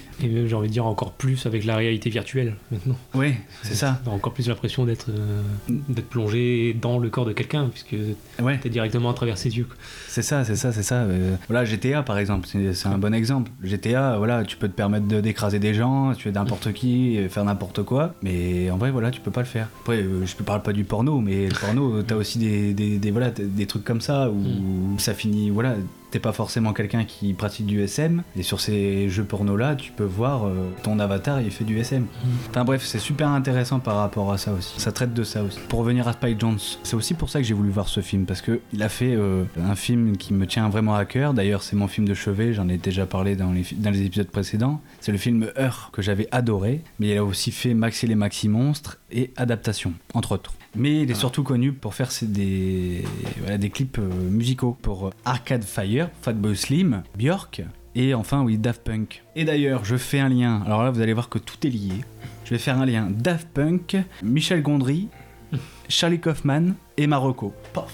Voilà. Hop. Alors là, je vous fais un petit combo là, comme ça. Là. Non, mais moi je suis déçu parce que tu as parlé de Spike Jones sans citer Max et les Maxi Monstres. Mais si je l'ai dit, j'ai dit il a fait euh, Heure et après il a fait Max et les Maxi Monstres adaptation. Ah merde, j'ai pas entendu, t'as passé trop vite dessus. Ah ouais, mais je l'ai pas vu donc. euh, Ah, c'est oh, bah, Ah, bah, c'est le prochain que je regarde. C'est le prochain que je regarde. Bon, t'as pas vu Hit, hein, donc euh, Ouais, c'est bon. Je suis sûr que même à, l'heure où, comment dire, où l'épisode sera diffusé, tu l'auras toujours pas vu. Donc, euh, peut-être. voilà. non. Donc t'as donc oui, Daft Punk. Donc je disais a fait un clip avec Spike Jones pour Daft Punk. Il a aussi fait un, un clip pour Around the World de Michel Gondry. Euh, Le clip a été fait par Michel Gondry. Et Michel Gondry qui a fait Eternal Sunshine of the Spotless Mind. Et les deux films, donc euh, John Malkovich et Spotless, ont été écrits par les deux- la, la même personne qui est Charlie Kaufman. Et Human Nature aussi, oublier. Human Nature. De, de Gondry. Ouais, euh, Eternal Sunshine of the Sp- Spotlight, Night, c'est ma. En fait, c'est chiant ça, parce qu'il est tellement long ce titre. donc Spotlight. hein, euh, donc ça, c'est Marocco. Oui, parce qu'en fait, c'est un peu. tu peux dire comme les Canadiens, les Québécois, hein, du soleil plein la tête? Alors, ah, vas-y. Alors, je laisse, je laisse Gooby faire le, le titre en québécois. Euh, J'arriverai pas. Du soleil plein la tête. voilà, voilà, voilà. Et ça, c'est fou parce que même avant de, de- de, de- de chercher ces informations par rapport au film pour le, le podcast, bizarrement, je sentais déjà une patte, une sacrée patte, une sacrée ressemblance déjà avec, euh, avec Michel Gondry, mais surtout par euh, Spotless. Et c'est quoi en québécois déjà? Du soleil plein la tête. Voilà.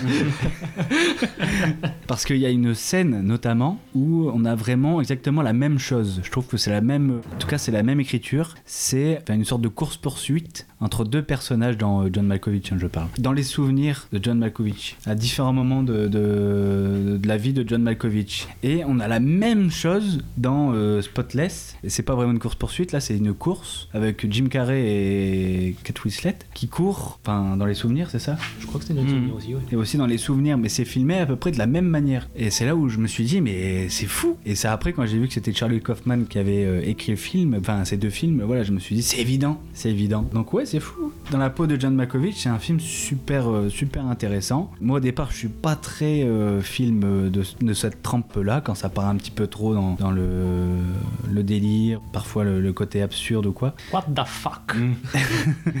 Voilà, c'est pour ça, Heure, c'était vraiment euh, ma limite. Mais c'est pas vraiment, c'est même pas vraiment un truc parce que c'est une dystopie. Et encore, c'est pas une dystopie euh, super euh, abstraite, quelque chose de vraiment très concret. Alors que là, euh, c'est pour ça aussi, ce film-là m'a fait peur. Et au final, non, c'est- pour ça, ça s'est rattrapé par tellement de, de, de réflexions intelligentes sur notre société actuelle ou même sur des questions existentielles que le film devient intelligent et génial. Et c'est bien fait, super bien fait. Mais du coup, t'es content de.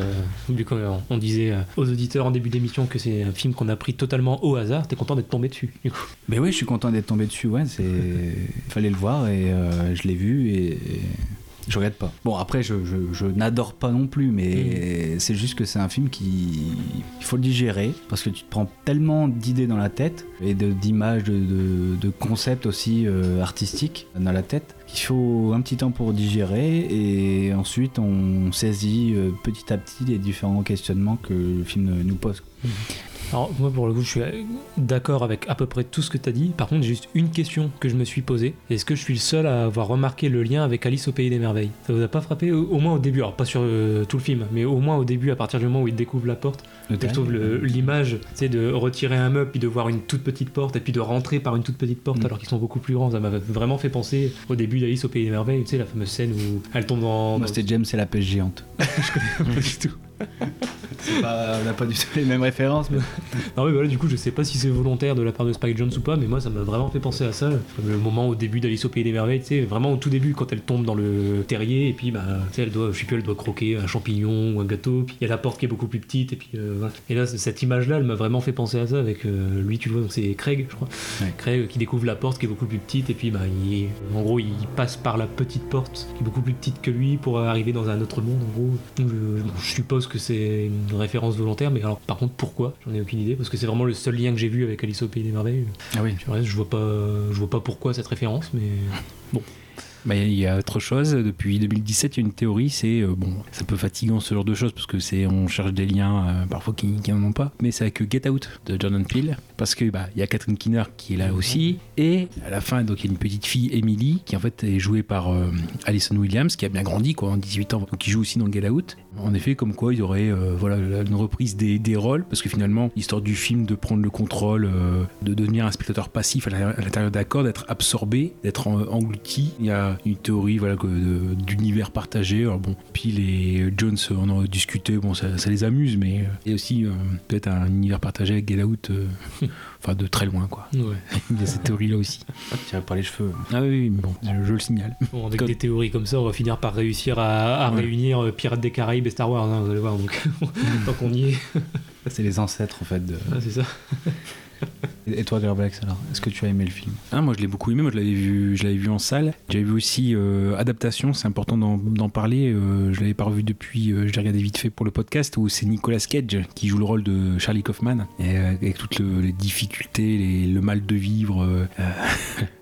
donc c'est bizarre que sur ces deux films, on ait maintenant des, représentants du direct DVD ou John Cusack et Nicolas Cage. Oui, il y a beaucoup, enfin un film vraiment très riche qui est high concept mais qui arrive à se renouveler. C'est aussi parce qu'il pourrait assez vite tourner en rond. Dans d'autres euh, thématiques qui est importante, c'est euh, par exemple aussi tout ce qui est euh, trouble de l'identité parce que c'est finalement c'est ça aussi. Qu'est-ce qui pousse à être John Malkovich Voilà, c'est quelqu'un de bien. Enfin, même si certains, bah, on voit à la base, c'est comme tu te demandais, tu, tu, tu vois, Malkovich, j'aime pas trop. et finalement, bah, il y a Maxime qui demande euh, à la base, euh, c'est qui euh, Malkovich Finalement, tout le monde se gourre, oui.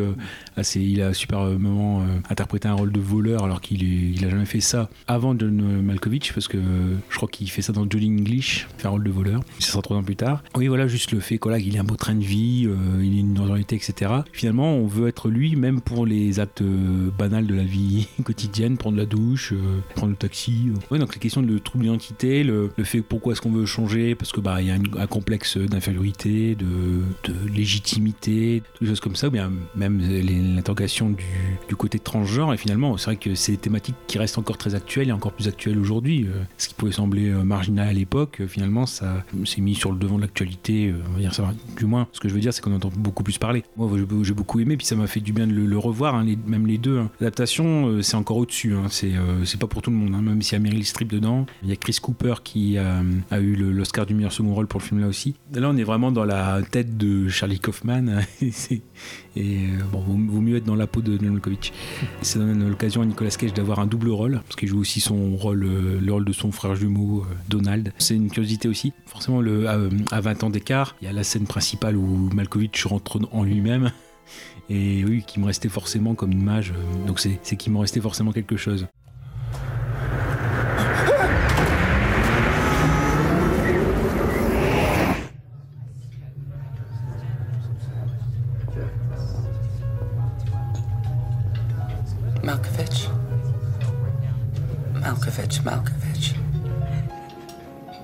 Malkovich, Malkovich. Malkovich, Malkovich, Malkovich. Malkovich, Malkovich. Malkovich.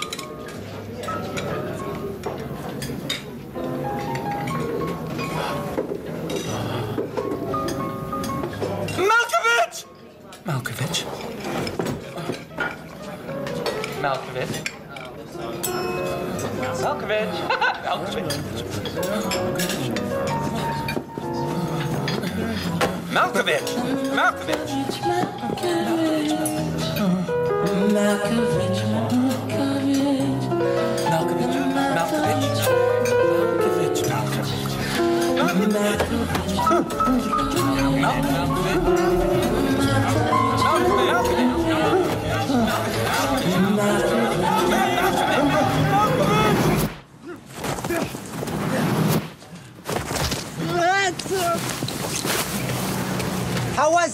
Was amazing this time. That was no simulation. I know, I'm sorry.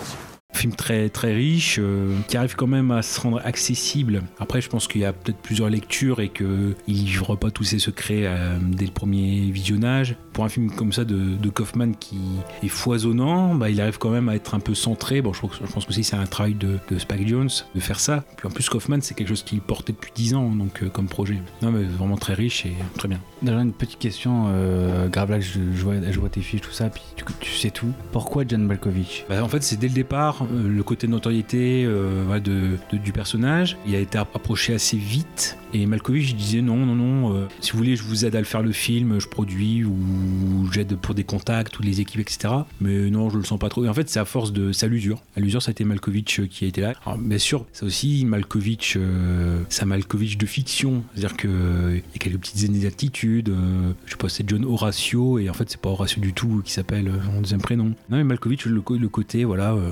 prestige classique, euh, l'enveloppe euh, classe. D'ailleurs, c'est- il y a une petite réplique comme ça où euh, c'est quand Craig euh, découvre comment faire de Ma- euh, Malkovich sa marionnette tout le temps, de façon durable, parce que normalement, on reste qu'un quart d'heure. Il faut le traiter comme un ami, comme un costume euh, de grande classe. Euh, Donc en fait pour là pour Kaufman c'était la classe. Ce qui pouvait euh, changer, je crois que c'était son copain, le copain de Malkovich dans le, dans, dans le film, Enfin, le, le pote, hein. c'est euh, Charlie Sheen. Et normalement, ça doit être Kevin Bacon. Et c'est Malkovich qui a demandé à ce que ce soit Charlie Sheen. Charlie Sheen appelle euh, Malkovich Malcatraz et euh, Charlie Sheen euh, euh, ma- Machine. Et dans une pub avec Jordan, Michael Jordan et Charlie Sheen en 2009, Charlie Sheen arrive en- bagnole et sa plaque c'est Machine. Et c'est il y a une petite référence à, dans la peau de John Malkovich. Donc oui, il y avait quelques petits changements. Après, il y a, un délire total. le film aurait pu être complètement différent à la fin. C'est-à-dire que le, le but de Lester et de son sa troupe qui veulent vivre éternellement et qui vont rentrer dans John Malkovich, à la base c'était un c'était des membres d'une secte euh, satanique qui voulait dominer le monde.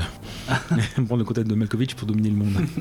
Ouais, donc euh, bon, c'est- c'était un peu un peu différent. Encore une fois, Malkovich, c'est à l'usure où, où il a accepté de, de le faire, mais il a abordé le rôle comme euh, un rôle euh, voilà, euh, ça n'a pas été facile et euh, au contraire, Kaufman ne voyait pas un autre acteur que lui. Après, je me mets à sa place, c'est vrai que ça va pas être facile à accepter non plus un rôle comme ça parce que tu peux. Très égocentrique. Bah, c'est ça, à mon avis, il devait se soucier de son image aussi. euh. image, mais à un moment donné, il a dit, quand il a accepté, il a dit, bah allez, vous pouvez y aller euh, dans les trucs. euh. Mm. A dit, bah, c'est- ça qu'on voit là, quand on parle de la scène où il y a Maxine et euh, l'autre qui sont dans le subconscient de John Malkovich, on remonte non seulement toute l'enfance, donc tous les traumatismes, mais aussi tous les côtés un peu perversion.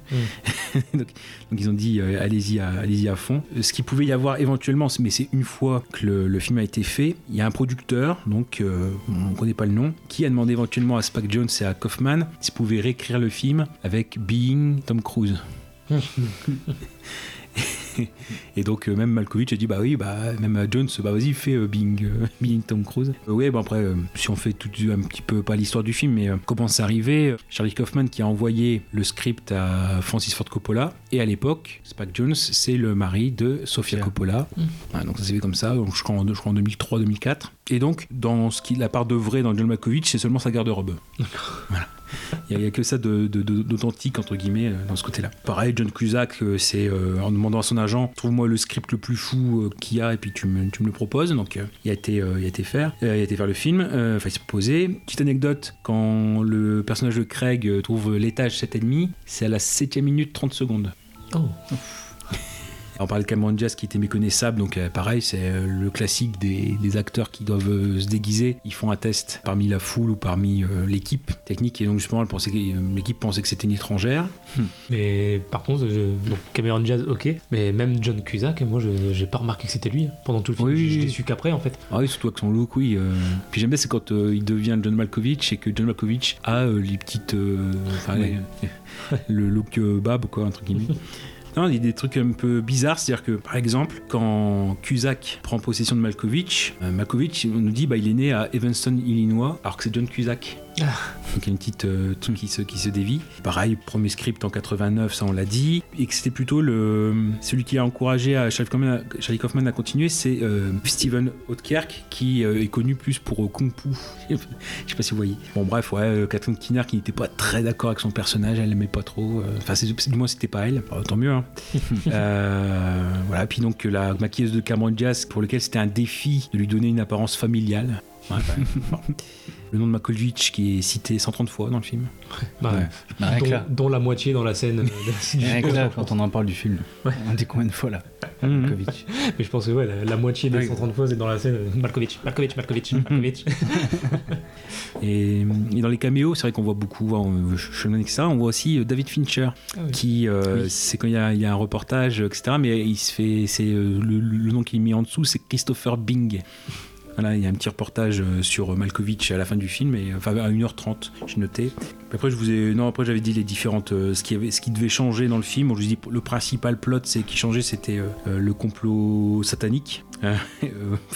Ouais, enfin, même devait ouais, contrôler le président, etc. Donc ce qui fait que oui, il y a plus- plusieurs choses et c'est un film vraiment qui a une longue gestation, donc c'est montrer aussi qu'il y a une vraie, euh, une vraie âme derrière. Mais après c'est la rendre accessible parce que ouais, Kaufman c'est vraiment euh, un sacré, sacré morceau entre guillemets. Donc. Mais bon, au moins l'avantage c'est que c'est un film autre, mais qui en même temps euh, c'est un film d'auteur qui est visible Mm.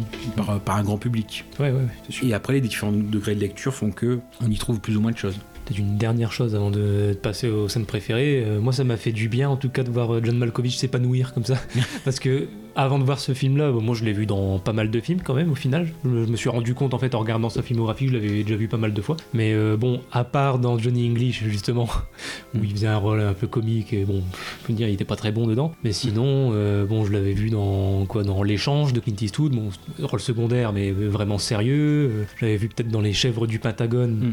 Ou pareil, bon, dire, c'est un film plutôt comique, mais bon, c'est pas sur lui que l'humour repose vraiment. Il y a un peu toujours la même chose dans les rôles dans lesquels je l'avais vu. Et là, le voir s'éclater comme ça, surtout dans la deuxième moitié Oui, du film, parce que, euh, je vais reparler après par rapport à ma scène préférée, mais c'est, ah, ça fait plaisir de le voir là-dedans, et puis le, le voir dans un autre registre euh, que son rôle toujours très sérieux, élégant. euh. Bon, là, il le fait aussi, mais bon, il fait pas que ça. quoi.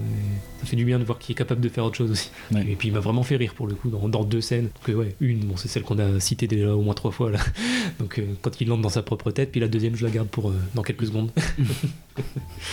On peut passer au. Scène préférée. Scène préférée Ouais. Je pense que, bah, enfin, comme toi, enfin, je pense que c'est la scène où euh, John Malkovich rentre dans la tête de John Malkovich. Moi, c'est une autre. Mais... Vas-y. Ah, moi, du coup, c'est celle de la danse. Ah oui. Où il est dans oui. la chambre avec euh, Maxine, qui, Mm. du coup, je crois, à ce moment-là, a la conscience que c'est bien Craig, Oui, c'est. John Malkovich. Et elle lui demande de faire un, un spectacle de marionnettiste. Mm. Mais du coup, la marionnette, c'est John Malkovich. Puis il commence à nous faire une sorte de danse contemporaine. La danse de la désillusion. c'était comme ça. C'est ça. La danse de la désillusion de Greg. Et ouais, moi, ça m'a fait très euh, danse avec les stars. Sur un contemporain, John Malkovich. C'est ça, vraiment, on est sur de l'art contemporain, Mm. euh, cette euh, danse hyper chelou. Et justement, là, encore une fois, donc je pense à cette scène-là quand je disais John Malkovich qui s'éclate. Bon, euh, voilà, il y a la... Ok, il y a la scène euh, quand il rentre dans sa propre tête et on le voit partout, mais il y a aussi cette scène-là, à mon avis, il a dû, il a dû s'éclater à faire cette danse. Bon, même si. Après, sur deux plans. Ouais, c'est pas lui, c'est Ouais. à peu près sûr. Mm. Il y a des trucs trop compliqués, mais en même temps, il y a aussi d'autres plans où il fait quand même deux trois pas un peu un peu chaud et tu vois que c'est lui. Par contre, tu vois que c'est pas une doublure. hein. Donc euh, bon, il a dû s'entraîner un peu quand même, je pense. Bah, moi, si j'en prends, j'en prends un- une autre, alors il y a la, scène et les moments à la con que j'aime bien. C'est-à-dire que ça va être 3 secondes qui vont me faire rire. Euh, dans les 3 secondes qui vont me faire rire, c'est euh, au début du film où on voit l'appartement qui est rempli d'animaux, euh, des perroquets, etc. Il y a le singe Elijah qui a un psy, etc. Donc ça montre qu'elle traite euh, les animaux comme des enfants. Ils ont leur psy, etc. Mais à un moment donné où le singe il est sur euh, le meuble et il descend et il y a un chien et il vient jouer avec le chien. En fait, donc forcément c'est c'est pas calculé, mais il, vi- il vient embêter le chien. Ça, me- ça me fait rire. Euh, et donc il y a- il y, a ça. Donc, si on prolonge avec Elijah, il y a aussi tout un, un tout petit passage où il a euh, une vie intérieure, c'est-à-dire que l'hôte est enfermé dans la cage avec Elijah, et on voit que pour euh, la détacher, il se souvient d'un traumatisme où c'était ses, pa- ses- ses parents euh, gorilles qui étaient, il n'avait pas réussi à enlever le- la, la corde, et donc il, il- il soulage un trauma d'enfance. Ça c'était rigolo. J'avais oublié Et sinon, sinon, la, la scène en elle-même, parce que là, c'est plus des moments, c'est euh, la première fois où Malkovich va voir euh, Charlie Sheen et euh, Malkovich lui raconte euh, ses troubles, euh, comme quoi, oui, bah, je suis avec quelqu'un, mais euh, elle m'appelle Lot, euh, etc. Ah oui. Puis t'as Charlie Sheen qui part dans un délire, euh, c'est peut-être des sorcières lesbiennes. euh, voilà. Enfin, si t'as si t'en as- si t'as fini avec elle, tu me l'envoies après. euh, je, je veux faire sa connaissance. Mon vieux, je suis navré. Je suis navré de t'avoir appelé comme ça, mais j'avais une de ces trouilles. C'est une horreur. J'ai vraiment flippé. L'horreur, c'est comme. C'est comme si quelqu'un avait. avait fait bouger mes bras, fait bouger mes mains et, et parlé à ma place. Je veux dire, littéralement, j'ai l'impression de devenir cinglé, Charlie. Je suis sûr que tu ne deviens pas cinglé. Mais tu comprends pas, c'est un truc que j'ai jamais vécu avant. Ouais, ouais, ouais, ouais, ouais, ouais, ouais, ouais. Tu étais stone? Oui. Oui, oui. Oh, bon sang. Oui. Oui, j'étais stone. Mais ça n'a aucun rapport avec tout ça. Charlie, c'est comme si quelqu'un parlait à travers ma bouche. Tu étais stone Affaire classée, chapitre clos. Ta nana, elle est bonne au moins. Tu sais quoi? Peut-être que c'était cette femme, là, cette, cette lotte qui parlait. Parce que ça aurait pu être elle qui parlait à travers moi. Parce que le- le truc étrange, c'est que Maxine aime me surnommer Lotte. Alors là, ça c'est hard. Peut-être qu'elle se sert de toi comme contact pour une maîtresse morte. Ça c'est mon genre de nana. Appelle-moi quand tu la largues. Mais qu'est-ce que tu racontes quand je la largue? Ce soir, j'ai flippé comme jamais. T'es cinglé de laisser une nana t'appeler Lotte. C'est un conseil d'ami. Charlie, je ne sais rien du tout à propos de cette fille. Putain, il se pourrait que ce soit une putain de sorcière, va savoir. Encore mieux Sorcière, lesbo, c'est chaud, réfléchis un peu, c'est bandant, c'est génial. Je dois savoir la vérité, Charlie. John, mon grand, la vérité, c'est pour les blaireaux. Ouais, et, euh, Charlie Sheen d'ailleurs qui sortait de désintox euh, quand il a abordé le, le film. Voilà, enfin, une de ses. Comment le faire replonger. voilà, c'est ça. Donc ouais, ouais, ouais. Donc euh, très bon film. Voilà, voilà. Merci au livre Millier un film. Targo, tu l'avais faite Marocco Ah, Marocco. Et ouais, Eternal Ah oui, bah, c'est Eternal Sunshine. D'accord. Parce que je- bah, on est quasiment dans le même style. On est vraiment Mm, mm. dans le même style, dans les mémoires, le souvenir. Et euh, pareil, dans le. On a quelque chose d'inclassable, quoi. C'est une histoire d'amour, mais c'est en même temps un drame, et- la mélancolie, mais en même temps euh, des, choses. euh, on peut partir aussi dans des délires, l'absurdité. Enfin, c'est, on est exactement dedans. Sauf que je dirais que John Malkovich est un peu plus accessible par rapport à Sunshine. Encore. Hum. Si la, la peau de John Malkovich vous a plu, prolongez avec adaptation parce qu'il y a, quand on parle de Charlie Kaufman, même si c'est joué à travers euh, Nicolas Cage, il y a des moments où on revient un tout petit peu sur le plateau de dans la peau de John Malkovich, une sorte de making of où euh, euh, justement la scène où il y a tous les Malkovich, donc il y a tous les comédiens qui ont des 200, enfin pas, pas 200 kilos, mais qui ont euh, 20 kilos de, de prothèses, etc. Pour euh, donc Malkovich qui dit oui bon si on, si on peut être efficace, moi c'est pas pour moi, plus pour les 30 personnes qui ont les prothèses. Voilà, moi j'aime bien ma robe, il n'y a pas de souci, mais euh, si on peut être efficace, etc. Donc c'est vrai qu'il y a quelques petits trucs euh, voilà, où on retrouve euh, John Cusack, etc. Ça prolonge, puis ça nous fait un petit peu plonger dans, dans l'œuvre de, de Charlie Kaufman, même si c'est pas que Jones aussi. C'est une belle prolongation en fait. Comme on l'oublie un petit peu, euh, c'est, ça serait dommage de mettre leur maintenant. Eh ben, très bien. Voilà. Le good at time. Voilà. C'est donc l'heure de passer au dernier film, à savoir celui de Gravelax. Je tiens à dire qu'on a commencé euh, avec Killer of Sheep, on a été au-dessus avec John Malkovich et on va encore au-dessus avec le film de Gravelax. Ah bah déjà ça donne euh, la coloration en effet. Oui donc à savoir euh, le film donc que j'ai eu la chance de tirer Turkish Delight ou euh, en français euh, Turkish Delice ou en québécois Loukoum. Voilà donc euh, en effet de Paul Verhoeven de 1973 qui est donc le deuxième film de Paul Verhoeven après Business is Business en 71 qui racontait donc c'était sur le ton de la comédie euh, euh, sur donc deux prostituées hein, et le- leur quotidien faisait un peu film à sketch quoi, selon les clients. Donc il avait été un succès et donc qui a permis à Verhoeven et à son producteur de faire ce film beaucoup plus libre au niveau du ton. Euh, il a fait ce film avec son scénariste hollandais, c'est-à-dire qu'il scénarisait ici tous les films hollandais, c'est Gérard Sotman. Et c'est tiré euh, d'un roman de 1969, donc euh, comme 3-4 ans auparavant, Turk's Fruit, comme ça, ou Loukoum, euh, il y avait ce nom-là aussi, de Jan Volkers, donc qui est un roman un petit peu autobiographique. On en parlera un petit peu. Déjà des grands noms hein, qui feront date plus tard, euh, Yann de Bont, qui était chef op, on le connaît voilà, pour les Speed par exemple, pour Antise, pour euh, Twister, on lui en veut un petit peu pour Lara Croft 2. hein. voilà. Euh, Il a été en effet chef-op de euh, Verhoeven sur quasiment toute sa période hollandaise et même américaine. Business is Business, Turkish Delight, Cathy Tippel, Le quatrième homme, La chair et le sang, donc là on est déjà plus vers l'Europe, et bah, Basic Instinct. Et depuis bah, Science Radio, il est redevenu photographe.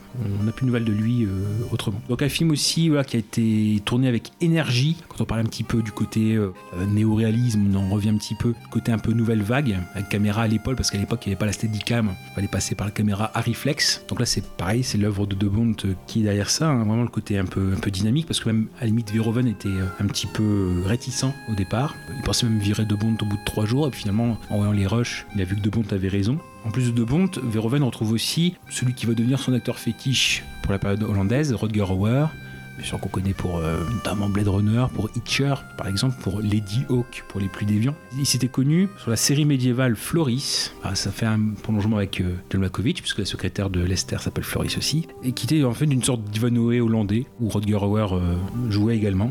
Là aussi, euh, Hauer sera euh, quasiment dans, tous les films hollandais, en plus de ceux déjà cités, il y Spitters en 80. Malheureusement, ils vont se séparer, alors fâchés oui et non, c'est-à-dire qu'il y a eu le dernier tournage, c'est la, la chair et le sang en 85 qui était très compliqué par la logistique, etc. Ce qui fait que malheureusement, ils ne tourneront plus ensemble. Et dans le commentaire audio de, de Verhoeven sur Turkish Delight, qui correspond au coffret qui doit être sorti, je pense, au milieu des années 2000, bah, Verhoeven rêvait encore de, de renouer, de retourner avec euh, Rutger Hauer. C'était un souhait, euh, c'est une sorte euh, d'amitié un petit peu comme on parle de nouvelle vague, c'est un peu aussi une sorte de, couple genre Truffaut-Léo, Jean-Pierre Léo. Bah là, c'était à peu près la même chose, il avait, trouvé ça. Et donc le synopsis, rapidement de quoi ça parle C'est dans le contexte de la libération sexuelle en Hollande, ce qu'on appelle la Dutch Sex Wave. Eric Vonk, donc joué par Rodger Hauer, qui est un sculpteur bohème, vit une relation passionnée et tumultueuse avec Olga, jouée par Monique Van de Dont c'était le premier rôle, qui elle par contre est issue d'une famille bourgeoise et euh, conservatrice. Eric Vonk va être un petit peu l'élément perturbateur dans ce, dans ce milieu bourgeois, ou du moins des thèmes, ça va être ça ici, de casser un petit peu la, la, la société. Dire aussi que c'est un film qui a eu un grand succès. Euh, il a été vu par 20% à l'époque des Hollandais. C'est-à-dire il y a 3 millions et demi de personnes, je parle pour la Hollande, sur 20 millions d'Hollandais à l'époque. Et même lors d'un sondage en 2000, ça reste un des films préférés des Hollandais encore. Oui, c'est vraiment aussi très, très, très, euh, très appréciable. Avant de poursuivre, parce que j'ai quand même quelques petites choses à dire, pour vous, est-ce que vous l'avez apprécié euh, Est-ce que vous le donnez votre avis maintenant? Tout à fait. Casati va avant Euh, oui, oui, oui, oui. Au début, j'ai eu très peur. Je me suis dit, euh, on, on est reparti dans les valseuses. Ouais. Quelque chose d'assez brut. euh, et euh, bon, si c'est pour dire la même chose euh, sur le rapport aux femmes, voilà. Donc j'ai eu, beaucoup de mal au début, mais au final, non. On n'est pas du tout dans ça parce qu'on a vraiment le. C'est vraiment un, un couple là. C'est vraiment un rapport entre euh, l'homme et la femme. On a euh, le point de vue des deux. Et euh, non, et puis la fin bouleversante. On ne voit pas arriver d'ailleurs. Non. Euh, on se dit que ce bonheur, le bonheur qui est euh, dépeint dans le film, euh, s'arrêtera jamais, ou en tout cas s'arrêtera par une rupture, tout, simple, tout, tout- tout- tout simplement. Mais en fait, on est dans quelque chose de plus grave et euh, C'est pour ça qu'on a cette structure dans le film où on a 10 minutes en effet au tout début, où on est post-rupture entre Eric et, et Olga, avec Eric qui commence seulement à se remettre un petit peu euh, de, de la rupture et qui commence à se remettre en chasse. C'est pour ça qu'en 10 minutes, il accumule les euh, différentes conquêtes féminines de tous bords, où le but aussi, on retrouve ce côté où il faut bousculer, puisqu'on a la mère avec son landau, euh, avec le bébé, le bébé qui est bercé, bercé pendant l'acte, la, bigote qui vaudra d'ailleurs à ce que le père de Verhoeven ne verra jamais le film, puisque pour rigoler, côté un peu provocateur, dit euh, Verhoeven avait dit dans un repas de famille Ah oui, bah dans, dans ce film-là, j'ai mis une scène où euh, mon héros dit euh, Je baise mieux que Dieu. Donc euh, voilà, ça a complètement. euh, le, le père, justement, était offusqué, a jamais voulu voir le film. D'ailleurs, la, la mère de Verhoeven et sa tante ont dû aller le voir en cachette. En dans le du père. Justement, c'est au bout de 10 minutes, euh, justement, où on a ce côté valseuse où euh, on, peut, on peut croire qu'on va enchaîner les conquêtes et ouais, c'est quoi l'intérêt? On a en effet une scène où euh, Eric étant sculpteur, où lorsqu'il va faire l'amour avec une énième conquête, il croit voir en effet euh, Olga dans l'ombre. Et en fait, c'est une statue. Et c'est là où on va avoir un flashback. On va remonter deux ans avant. Et euh, pendant trois quarts du film, euh, jusqu'à 1h17, le film doit faire 1h40 40 et quelques, je crois, comme ça. Et bah, on va avoir en effet le- ce, flashback où euh, savoir bah, justement comment est-ce qu'ils se sont rencontrés, euh, l'amour véritable, parce que donc justement pour faire le contraste avec, euh, ce que tu viens de dire, le- l'enchaînement de, de personnes, enfin de, de l'enchaînement de conquêtes, et justement on découvre l'amour véritable. Donc là, euh, c'est vrai que justement ça permet ces 10 minutes de faire un contraste après avec euh, le flashback, ce qui se passe avant. donc euh, oui, euh, très bon film. Très bon film, euh, surprenant. C'est vrai que ça pose un questionnement sur. on essaie de se mettre dans la peau du, du personnage principal en se disant comment peut-on continuer à vivre après avoir connu l'amour véritable? Donc voilà, donc c'est vraiment. C'est ouais, beaucoup plus profond que ce que le- les dix premières minutes font penser. quoi. Donc euh, non, super film sur la liberté, mais qui parle aussi de la liberté sexuelle, euh, qui parle de plein de choses. euh, mais en tout cas, c'est une bonne bouffée d'air frais. Et toi, là Eh ben, tout pareil, j'ai adoré. Ce qui m'a d'autant plus surpris parce que en fait, je l'ai regardé plus ou moins à la dernière minute. En fait, je l'ai l'ai regardé le dernier jour. Là, ces derniers jours, j'ai passé le temps à regarder tous les films qu'on devait regarder pour les émissions qu'on enregistre aujourd'hui. C'est pas le dernier que j'ai regardé, c'est l'avant-dernier parce que vraiment, c'est un de ceux qui me parlait le moins. J'ai vu le, le titre, le pitch. Ouais, voilà, ça m'emballait vraiment pas et au final, je pense que c'est celui que j'ai préféré de, de tous les films des trois émissions qu'on enregistre à ce jour. Mais non, faut pas dire, faut dire qu'on enregistre à chaque fois une émission. C'est vrai, on enregistre toutes les deux semaines, voyons. Nous sommes en direct et donc, et donc non, voilà, j'ai adoré, puis à peu près pour les mêmes raisons, ouais, puis cette histoire d'amour véritable. Alors, pareil, pour la petite anecdote, euh, au bout de 8 minutes de film, j'ai envoyé un, un message euh, à mes deux comparses en demandant à Gravelax qui avait déjà vu le film à ce moment-là, mais ça va être comme ça tout le temps, parce que vraiment, c'était 8 minutes de cul, Et- vraiment. Et je fais non, encore deux minutes et c'est bon. C'était vraiment 8 minutes de cul, donc en fait j'avais vraiment l'impression d'être devant l'introduction de Love, mais en encore plus long en fait. Et donc, euh, mais bon, pourtant j'adore Love, hein, c'est vraiment un, un film que, que j'avais beaucoup aimé, mais je m'attendais pas à revoir ça une deuxième fois parce que je m'étais pas trop renseigné sur le film, donc ça m'avait surpris. Et puis non, au final, euh, bah, au final, maintenant que j'ai vu le film en entier, ouais, je continue à le comparer à Love d'ailleurs de Gaspard Noé, euh, et bon, c'est un petit peu différent, mais il y a quand même pas mal de thèmes euh, en commun, puis dans le, dans le style aussi très explicite, pareil, ça, ça se pose là, et à peu près pour les mêmes raisons que j'ai aimé le film de, de Gaspard Noé, j'ai aussi adoré celui-là. Mhm. Donc euh, ouais, grosse, grosse réussite et super agréable surprise. Oui, bah, j'ai eu la main, la main heureuse, hein, ça, peut, ça peut arriver. Ça peut arriver. Dire vite fait que. T'as pas eu de bol. Ouais, euh, moi j'ai pas eu de chance, ouais, de nous trois. mais tu- toi, tu, te- tu te souviens pas des autres films que tu pouvais avoir euh, Non, je me souviens pas du tout, mais. Bah écoute, c'était le parrain, sinon c'était. Puis bon. Paf. Le hasard. Oui, c'est-à-dire que au départ, euh, faut rappeler, avant de revenir un petit peu aux thématiques du film, que euh, l'actrice principale, donc Monique Van de Ven, qui joue le rôle d'Olga, à savoir que c'était son premier rôle, elle avait 19 ans, elle avait à peine 6 mois de- d'expérience théâtrale, et à la base, ça devait être une actrice beaucoup plus âgée, 10 ans de plus, qui devait faire euh, le rôle. Donc, oui, à la base, en effet, ça devait être euh, Wilke von Amelroy. Qui fera aussi d'autres euh, films hollandais. euh, je- elles, se- elles se sont partagées euh, l'œuvre de Dick Maas, qui avait Amsterdamed, qui était un polar des années 80, et L'Ascenseur. Bon, bref, je sais plus. voilà. Ouais, elle lui ressemble un peu, je trouve. Oui, mais alors c'est ce que Verhoeven disait, elle était, enfin, Wilke était trop sensuelle pour incarner quelqu'un d'ingénu. En plus, elle demandait un salaire deux fois et demi plus élevé, donc bon. Il n'empêche que Monique, elle devait quand même être dans le film, mais être dans les dix premières minutes, elle devait être peut-être la troisième conquête de Rutger Hauer, enfin de d'Eric. Mais euh, Verhoeven a été assez, assez vite euh, époustouflé par, euh, par son rôle et a décidé de réécrire le script avec Sutman. Ce qui fait qu'au départ, Olga, ça devait être une actrice euh, confirmée. Et finalement, voilà, c'est quelqu'un qui débute. Monique Van de, Van de sera aussi dans le film suivant de, de Verhoeven, la Cathy Tippel, en 75. Et elle sera mariée à 15 ans à De Bont. Ok. Et ce qui fait dans la partie tête spoiler, je dirais euh, une chose sur euh, un acte d'amour de De Bont. Le côté euh, carrière, elle fera d'autres films, hein, donc une femme comme Eva en 79, sur une femme qui quitte son mari pour aller vivre avec une femme, ce qui n'est pas fréquent justement pour un film hollandais de l'époque, hein, c'est le côté libération, c'est un peu l'image. Sur aussi L'Assaut, un film de 86, alors Fonts euh, Redmaker, euh, sur un enfant qui euh, désormais a grandi, hein, voilà, il est devenu, adulte, mais qui a vu sa famille donc euh, exécutée à la toute fin de la guerre par la Gestapo. Donc il revient pour savoir un petit peu ce qui s'est passé, etc.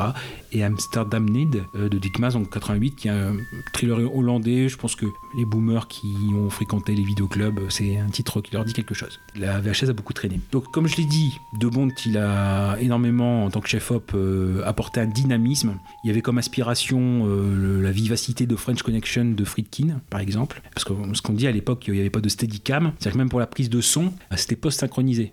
Par exemple, pour Rutger Hauer, ça l'a intéressé parce que euh, il a pu séparer les deux parties de- du travail d'acteur. Il a pu travailler la gestuelle quand c'était filmé et travailler le texte, euh, etc., quand euh, il post-synchronisait. Donc ça, ça, ça l'intéressait. Contrairement à Killer of Sheep, euh, il n'y avait, pas de storyboard. Dans son commentaire audio, donc, qui arrive euh, 35 ans après le film, c'est ce qu'il dit. Dit Verhoeven dit euh, voilà, il y avait des techniques qui pouvaient s'apparenter au néo-réalisme italien avec ce côté euh, vivant de la caméra, euh, ce qui faisait pas trop, la nouvelle vague, le cinéma vérité. Et après, dans le côté contemporain par rapport au moment où il enregistre euh, le commentaire audio, il y a tout ce qui est autour du dogme hein, de Von Trier, etc.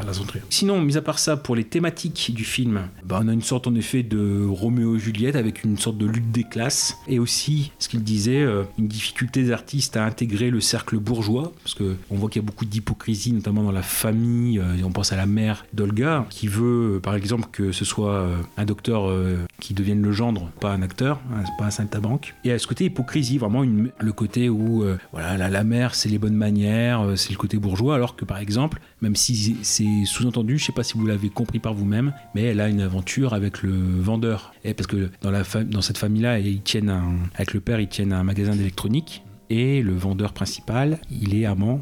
Ah ouais, non, je l'avais pas compris. Ben, je savais qu'il y avait une relation, mais dire qu'ils étaient ensemble. Ouais, voilà, mais c'est sous-entendu, mais euh, ils ont ce côté-là. Euh, le fait aussi, alors ça par contre, je sais pas si vous l'avez vu, mais enfin si, euh, je suppose, parce qu'il y a une scène où c'est quand même dit. La mère donc a une mastectomie. Elle a euh, en effet un, un sein artificiel et Howard sera très, euh, très cruel avec ce point-là. Enfin, je, reviendrai vite fait sur ce point-là après. Il y a le côté hypocrisie aussi avec le mariage civil. La scène du du mariage civil, c'est-à-dire qu'en Hollande, plusieurs couples peuvent se marier en même temps. Et euh, finalement, quand on voit la cérémonie dans cette scène-là, donc il y a cinq couples qui se marient en même temps. Donc eux viennent se marier, euh, Eric et Olga, parce qu'ils sont amoureux. En fait, dans les quatre autres couples, euh, les mariés sont enceintes. Avec même une limite qui est en train d'accoucher euh, ou en train de perdre les os euh, durant, la, cérémonie. Donc le côté un peu hypocrite, quoi, dans le sens où voilà, on se marie parce que bah, est enceinte, etc. Et même une fois que eux sont mariés, bah, la mère est bien obligée d'accepter le mariage. Il y a ce côté où, euh, malgré cette mastectomie, etc., elle continue à essayer d'être sexy envers son gendre. C'est-à-dire qu'elle apporte le petit déjeuner au lit des deux. Euh, elle arrive avec un décolleté, euh, alors que justement elle a un sein, un sein artificiel. Howard, enfin le personnage d'Eric Vonk, va renvoyer cette hypocrisie au visage de la mère par plusieurs fois. Au départ, il essaye d'être complice avec Olga sur ce point-là, en envoyant balader les conventions bourgeoises, le mariage, etc. Alors que la mère ne veut pas. Bah là, par exemple, il prend un soutien-gorge et un petit ballon pour se moquer du sein manquant de, de sa mère, mais Olga, elle va avoir, il va y avoir une peur de la maladie durant tout le film, ce qui fait qu'elle ne va pas rigoler avec lui, lui il va donc se raviser et ne plus en rire avec elle, mais il va continuer à être cruel avec la mère. Ça, vous ne l'avez peut-être pas vu. C'est à un moment donné où ils s'en vont tous les deux, ils disent au revoir au père et à la mère. Bien sûr, Olga embrasse sa mère, et lui touche le sein de la mère Et si, oui, je l'ai vu. pour lui dire au revoir.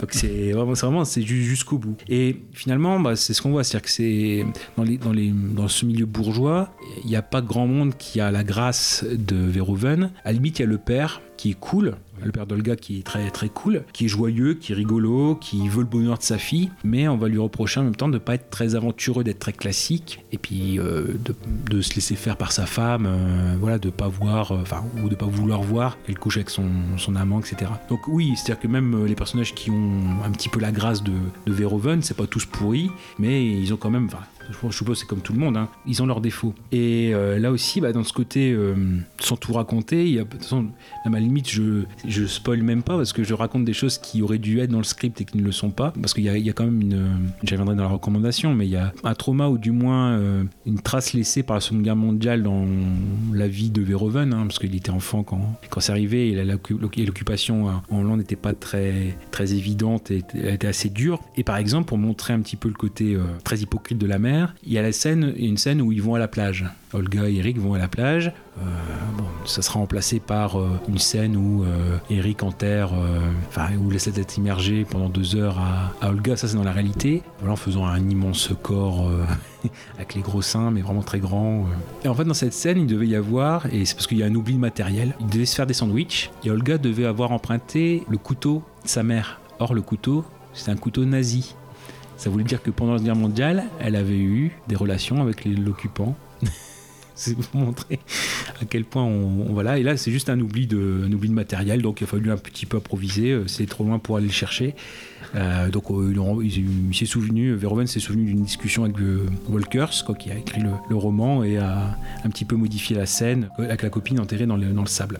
Autre hypocrisie, mais là on sort un petit peu de la famille, c'est aussi par exemple la scène de la visite de la reine. C'est-à-dire que Eric, en tant que sculpteur, a une commande auprès de l'hôpital où travaille son pote pour faire une statue d'une femme portant un enfant dans l'espace vert de l'hôpital. Et donc euh, la reine de, de Hollande doit venir euh, inaugurer cette statue. Donc non seulement il y a ce côté euh, très difficile pour Eric d'arriver lui-même avec Olga à la statue parce qu'il se fait contrôler par les flics. Non, on veut pas de hippie ici. bah oui, c'est moi sculpteur. Donc il faut que le, le copain euh, euh, médecin de Howard dise bah non, non, vient avec nous. Et ensuite, ce qui arrive, c'est que en effet, près de la statue, il y a donc la fanfare avant, etc.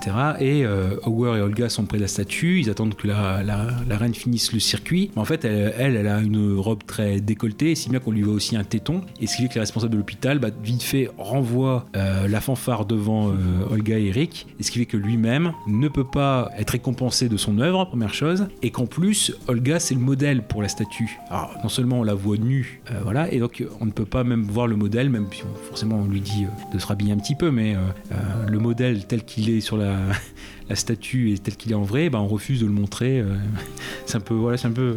Donc l'hypocrisie de ce côté-là, la société. euh, bon. D'ailleurs, c'était pas une, c'était pas une scène très euh, apprécié par l'auteur, par Volkers. Il disait oui c'est trop trop chargé. voilà, le film est c'est un chef-d'œuvre aux, trois quarts, mais cette scène-là, bon, pas, c'est pas celle que je préfère. Bon, après, si vous voulez rebondir dessus, vous me le dites hein, dès que vous voulez. Il y a ce côté aussi hypocrisie avec euh, avec l'art. Si on prend au tout début du film, on a Eric en effet qui est un sculpteur réaliste. Par exemple, en effet, il doit re- dans une grotte, il doit sculpter euh, à travers les, les parois de la grotte la résurrection de Lazare. Et comme il est très réaliste, il euh, représente les vers les vers de terre. Et donc ça lui vaut des remontrances de la part du, du commanditaire et il envoie valser tout ça assez vite avec la scène de l'œil de bœuf euh, dans, lors du, dans la ratatouille avec le, le repas avec les officiels où il envoie un petit peu euh, tout ça valser. Verhoeven dit bah oui pour moi c'est un sculpteur réaliste, c'est pas par provocation, c'est parce qu'il est, il est comme ça et même il prend comme exemple que euh, Eric Vonk, euh, enfin Hauer, va s'inspirer d'un des peintres réalistes euh, hollandais, donc celui qu'on connaît, hein, J- Jérôme Bosch, qui est connu pour euh, le Jardin des délices, hein, le triptyque où euh, vraiment on voit les enfers, etc. C'est de façon assez, forte. Mais par exemple, il dit voilà, moi je me suis inspiré dans Jérôme Bosch d'une œuvre qui s'appelle, il y a plusieurs noms, Le Vagabond, le colporteur, et il dit par exemple, voilà, on n'hésite pas en arrière-plan, par exemple, à montrer euh, quelqu'un qui pisse, quoi. Donc, euh, d'ailleurs, euh, il y aura quelques petits rapports à, à l'urine, etc. Donc, ce qui fait que, voilà, il dit, bah non, c'est pas par provocation, c'est juste qu'il voulait montrer la réalité des choses, et on l'empêche de d'assouvir pleinement sa, sa vocation de d'artiste. Oui, mais après, vous avez peut-être d'autres choses à dire, parce que je j'ai je banquille. Ah bah non, bah là, bah t'es clair aussi. Ah. T'es clair, t'es complet.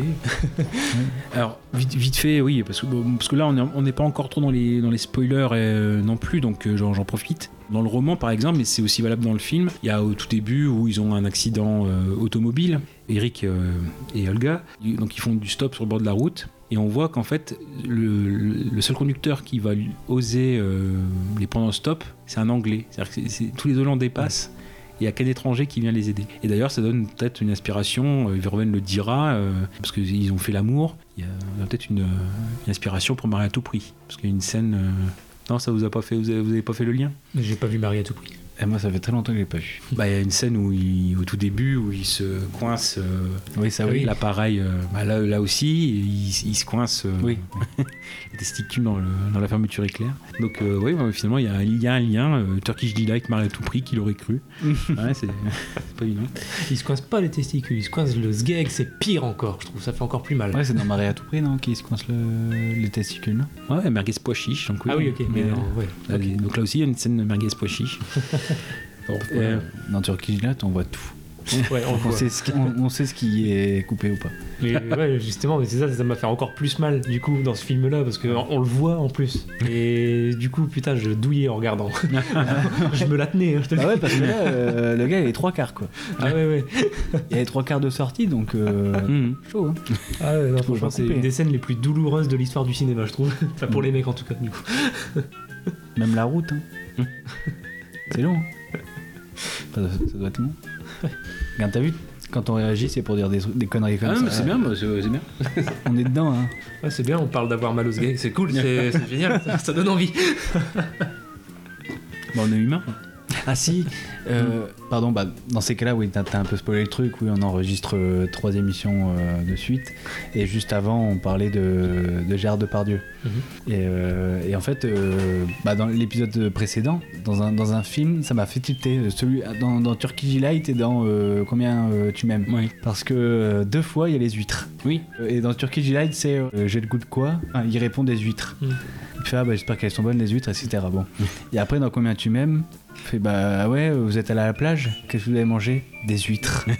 Donc moi, euh, de ce fait, euh, je sais plus euh, si c'est ambigu ou, Ah oui, oui. ou De toute façon, manger, des- manger des huîtres. Des thématiques qu'on va retrouver là, pareil, les vers de terre. euh, pareil, dans le prochain épisode dans deux semaines, ben, il y aura aussi un truc avec des vers de terre aussi. Voilà, bon, donc bref, il y, a des il y a des thématiques qui se, qui se croisent. Donc aussi, le côté où, alors peut-être ça choque peut-être à moins aujourd'hui, mais il y a aussi le côté où, pour contrefaire euh, l'hypocrisie, on montre aussi, Verhoeven montre aussi la réalité des choses, de, de la nature. Donc on pense à la scène des toilettes. Où euh, Olga pense avoir euh, le cancer de l'anus alors qu'elle a mangé des betteraves.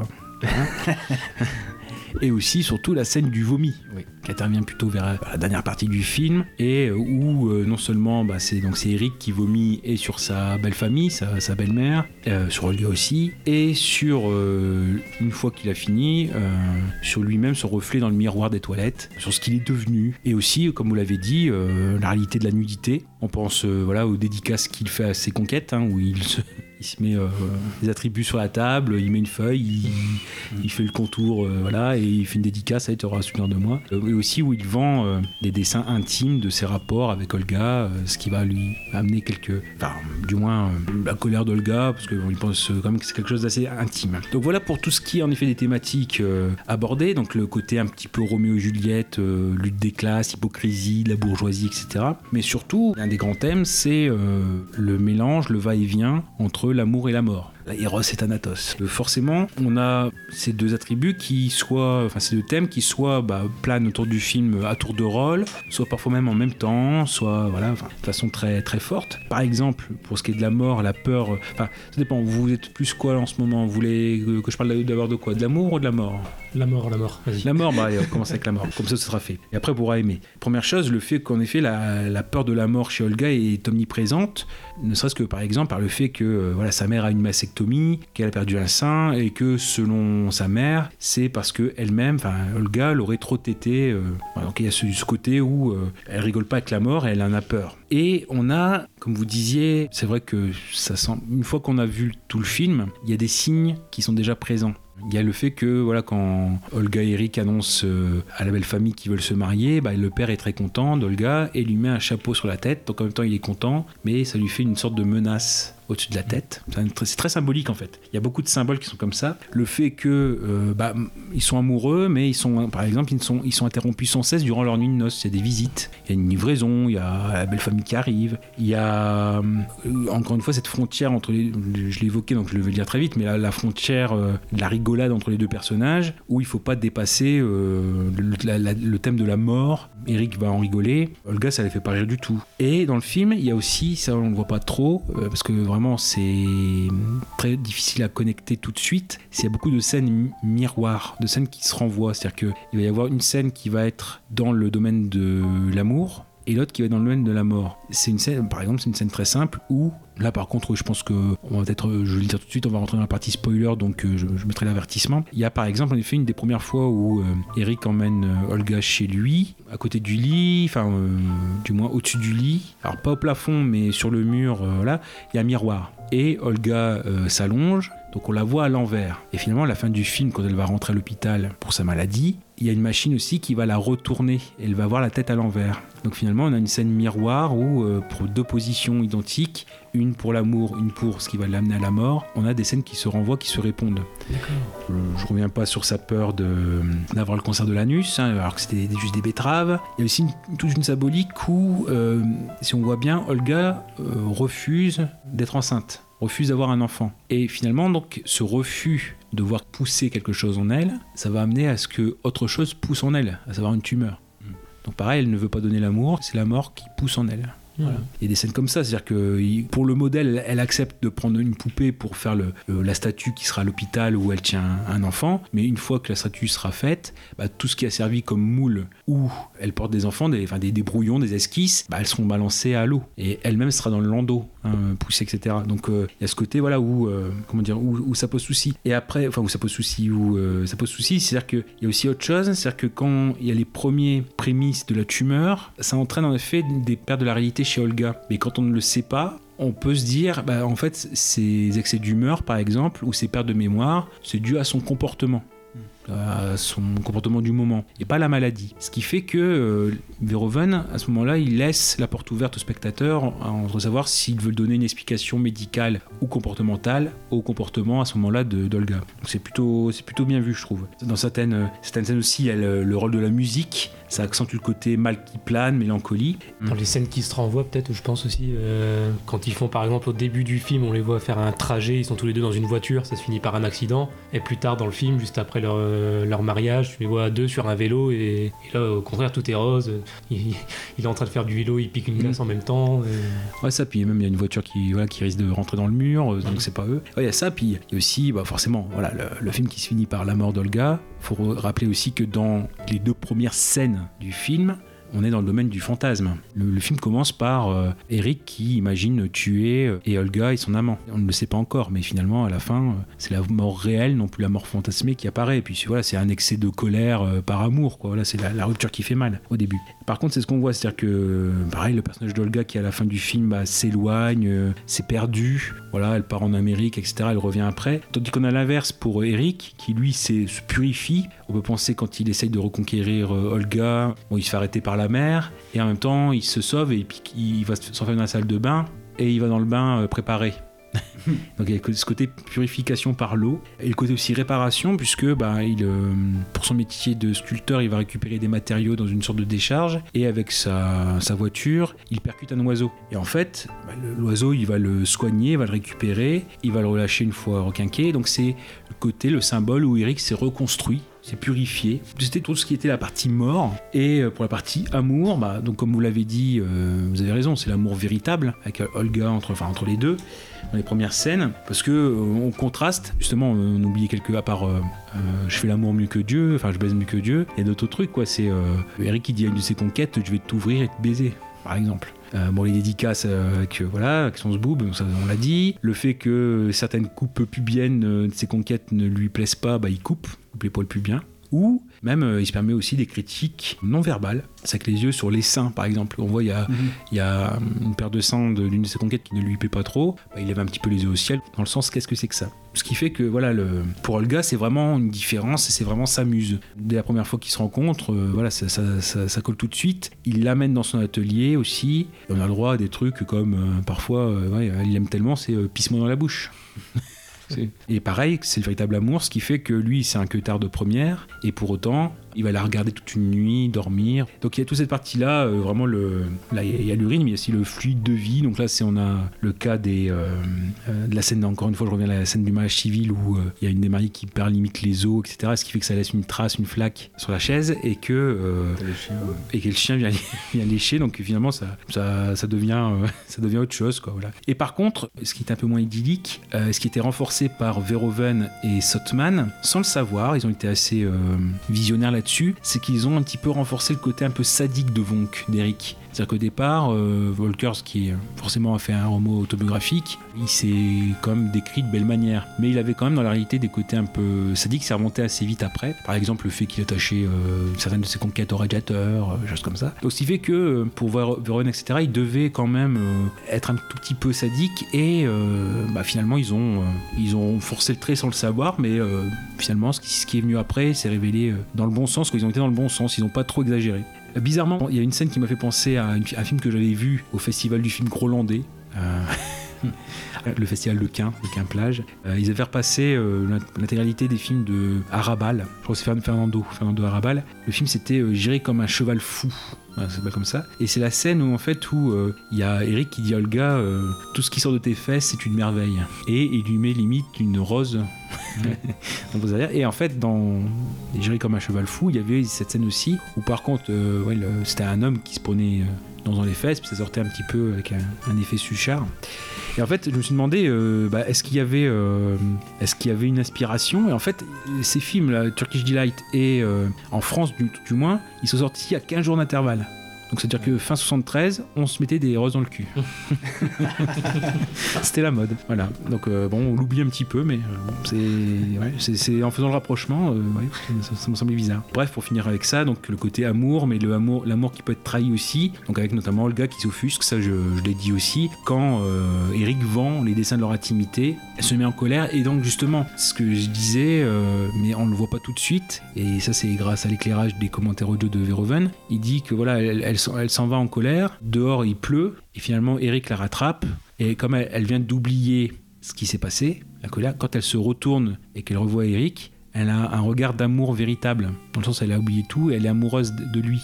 Et c'est très beau, mais euh, c'est vrai que c'est dans l'implicite, quoi. C'est, euh, on le sait, on le sait pas trop. Donc oui, il y a le côté amour et mort euh, qui sont, voilà, forcément une, de- une des principales thématiques du film. Et ça fait que, bah, on arrive forcément à une version d'un peu de, de love story, de love. Oui. Oui. De love, oui, bien sûr. Une version de love story un peu version trash. Et d'ailleurs, Love Story c'était sorti euh, deux ans auparavant. Donc il y a un peu ce côté-là.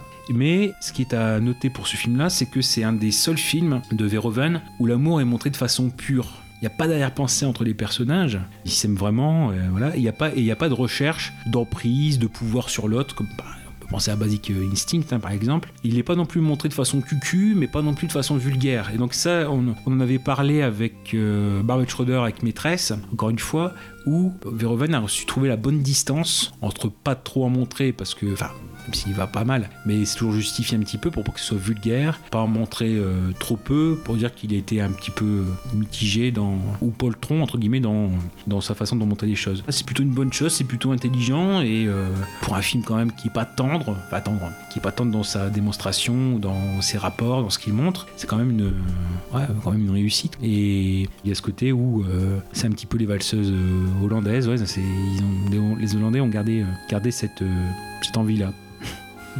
Euh, Juste une petite anecdote, juste avant de regarder le film, j'ai voulu quand même me renseigner un tout petit peu sur ce dont ça allait parler.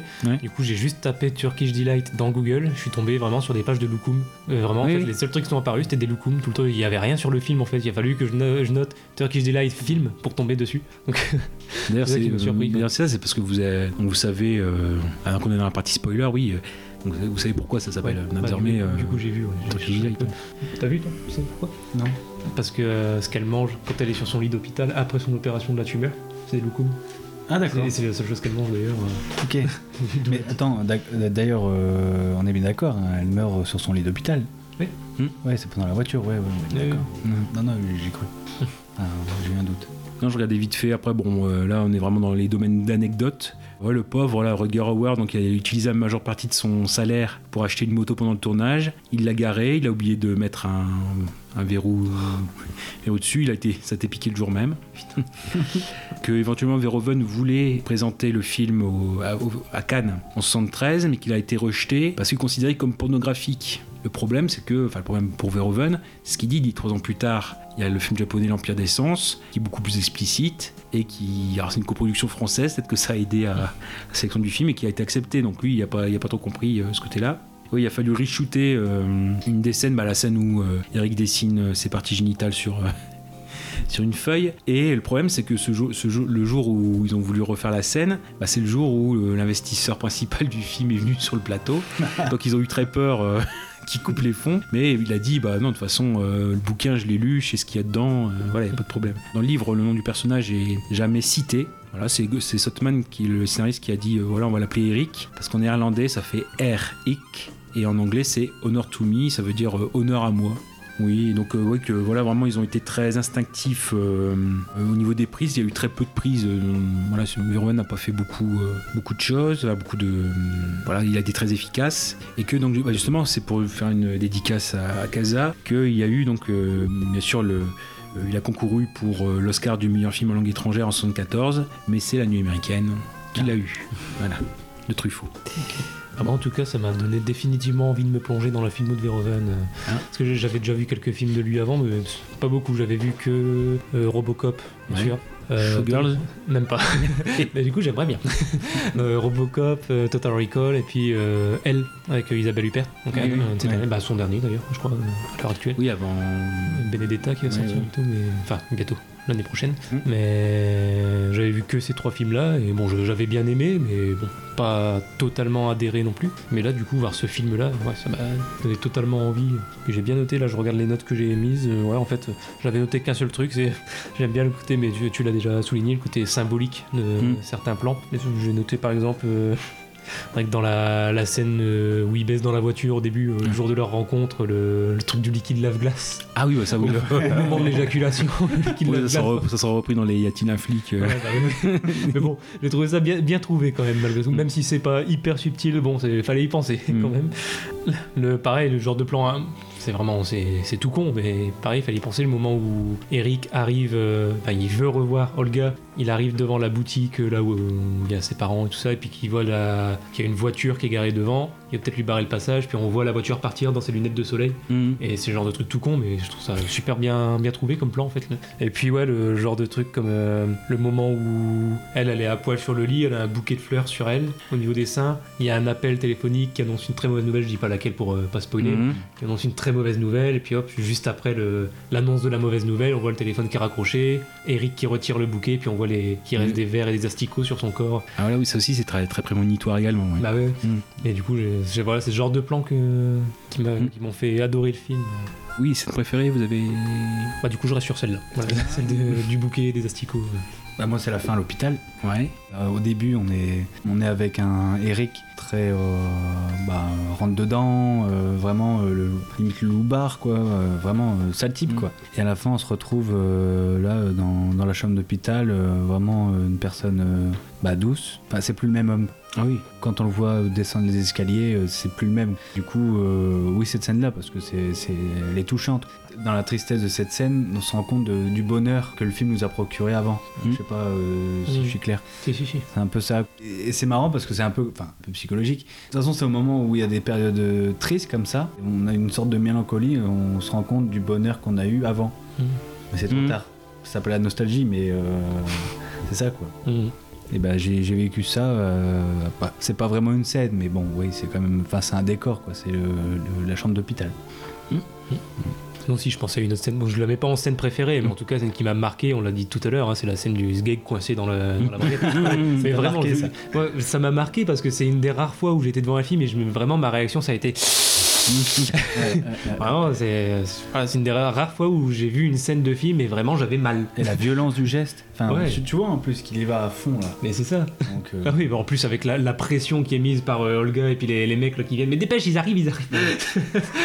J'ai ressenti une tension en ce moment-là, c'était mais ouais, dépêche-toi, oh Quel suspense à ce moment-là. Et tu vois, ce genre de truc con, quand on le raconte comme ça, on en rigole, mais il y a un- vraiment, il y a un suspense, je trouve, dans cette scène. Ouais, Et puis, Est-ce que, est-ce que, est-ce que les deux Gugus qui, qui arrivent vers la voiture, est-ce qu'ils vont le voir ou pas Même au pire, il le découvre, c'est pas grave. Genre, y a pas. Ouais, ouais, mais bon, c'est- il y a un petit suspense quand même. C'était con, mais ouais, du coup, elle m'a marqué cette scène. De douloureuse, voilà. C'est la, la scène que j'ai préférée, c'est celle avec le bouquet, et celle qui m'a qui m'a le plus marqué en termes de douleur, du coup, c'est celle-là. Oui. Après, non, une fois qu'on connaît la, la signification, c'est euh, le regard qu'elle lui porte. euh, alors bien sûr, elle a, elle a oublié la- sa, sa colère, c'est ce qu'on vient de dire sous la, sous la pluie, et euh, elle le regarde comme la première fois, donc ça c'est très touchant. Après, il y a le côté plus comique, c'est dire, quand ils sont interrompus sans cesse durant leur nuit de noces. Une première- fois, c'est pour une livraison, et qu'après, il vient, enfin, une deuxième fois, ça sonne, et lui, il vient râler, il est à poil, il sort dans la rue, c'est les beaux, les beaux-parents. Ouais, ouais. Bon, enfin, il y a plusieurs, plusieurs scènes, bon voilà, c'est pour un petit peu varier. Et sinon, bah oui, pour la reco, donc euh, oui, bah, j'ai sorti le coffret, alors maintenant collector, parce qu'il est sorti en 2004, hein, qui reprend quasiment euh, tous les films, en effet, euh, de la période néerlandaise, de, hollandaise de, de Verhoeven, Business is Business, Turkish Delight, Cathy euh, Tippel, euh, Le quatrième homme. Alors il n'y a pas Spitters euh, qui alors maintenant se trouve en DVD et en Blu-ray. Bon, éventuellement le DVD c'est suffisant parce que la copie Blu-ray est pas terrible, vraiment très bruitée. Et donc dedans, dans le coffret sur la période hollandaise, certes on a connu euh, Verhoeven très taraudé par la question de la Seconde Guerre mondiale. On l'a vu avec Black Book que je ne peux que conseiller, mais surtout euh, voilà dans sa période euh, hollandaise de départ, donc un film de 77. Alors moi je préfère le titre euh, original, hein, Soldier of Orange, qui dans, le coffret est en deux versions, la version Director's Cut, la version cinéma, et qui en effet en français s'appelle Le, choix du destin. Et donc c'est pareil, c'est un des premiers essais de, enfin c'est même le premier essai de, de Verhoeven pour le thème de la Seconde Guerre mondiale. Il y a Rutger Hauer dedans. Il y a aussi un autre, euh, un autre acteur que j'aime bien, c'est Derek Delint, qui jouait dans une série dans les années 90, euh, fin des années 90 qui s'appelait Poltergeist. Voilà, euh, euh, maintenant c'est pas terrible, ça a beaucoup vieilli, mais bon, j'ai- j'ai- j'aime bien le charisme du personnage, ce qu'il dégageait. Il y a Edward Fox aussi, de, comment dire, qui jouait dans le, Chacal, ce que l'avait la version de 73 euh, dont j'avais parlé durant un LA Confidential, le Chacal en lui-même, il est là aussi. Et il y a le frère de Tim Crabbe qui avait fait le, le livre à partir de, euh, duquel sera fait euh, euh, L'homme qui voulait savoir. Voilà.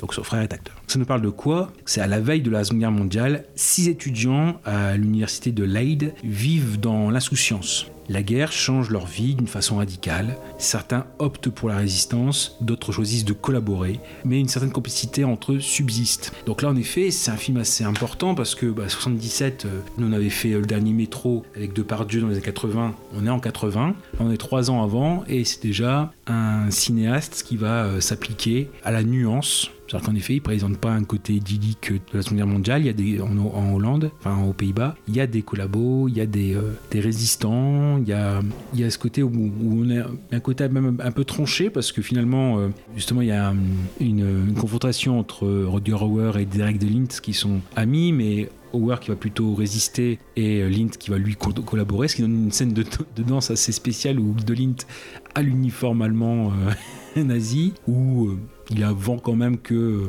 Hauer est allé à Londres, euh, qui est plus dans le camp de la résistance, mais bien sûr euh, noie un peu le poisson. Euh, de Lint va dire euh, de toute façon on va être alliés assez vite puisque l'Angleterre et l'Allemagne vont s'allier pour aller euh, casser la gueule aux Russes, enfin tous des trucs comme ça.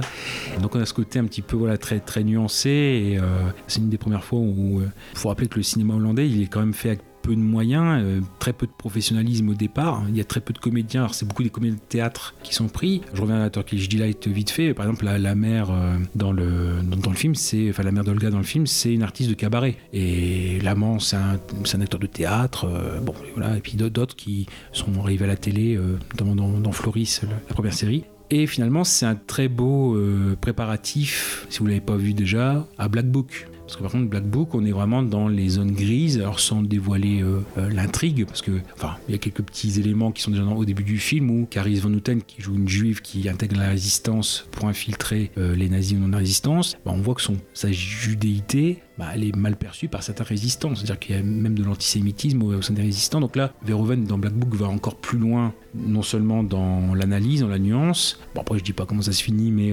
pareil, la résistance, il a des zones de flou.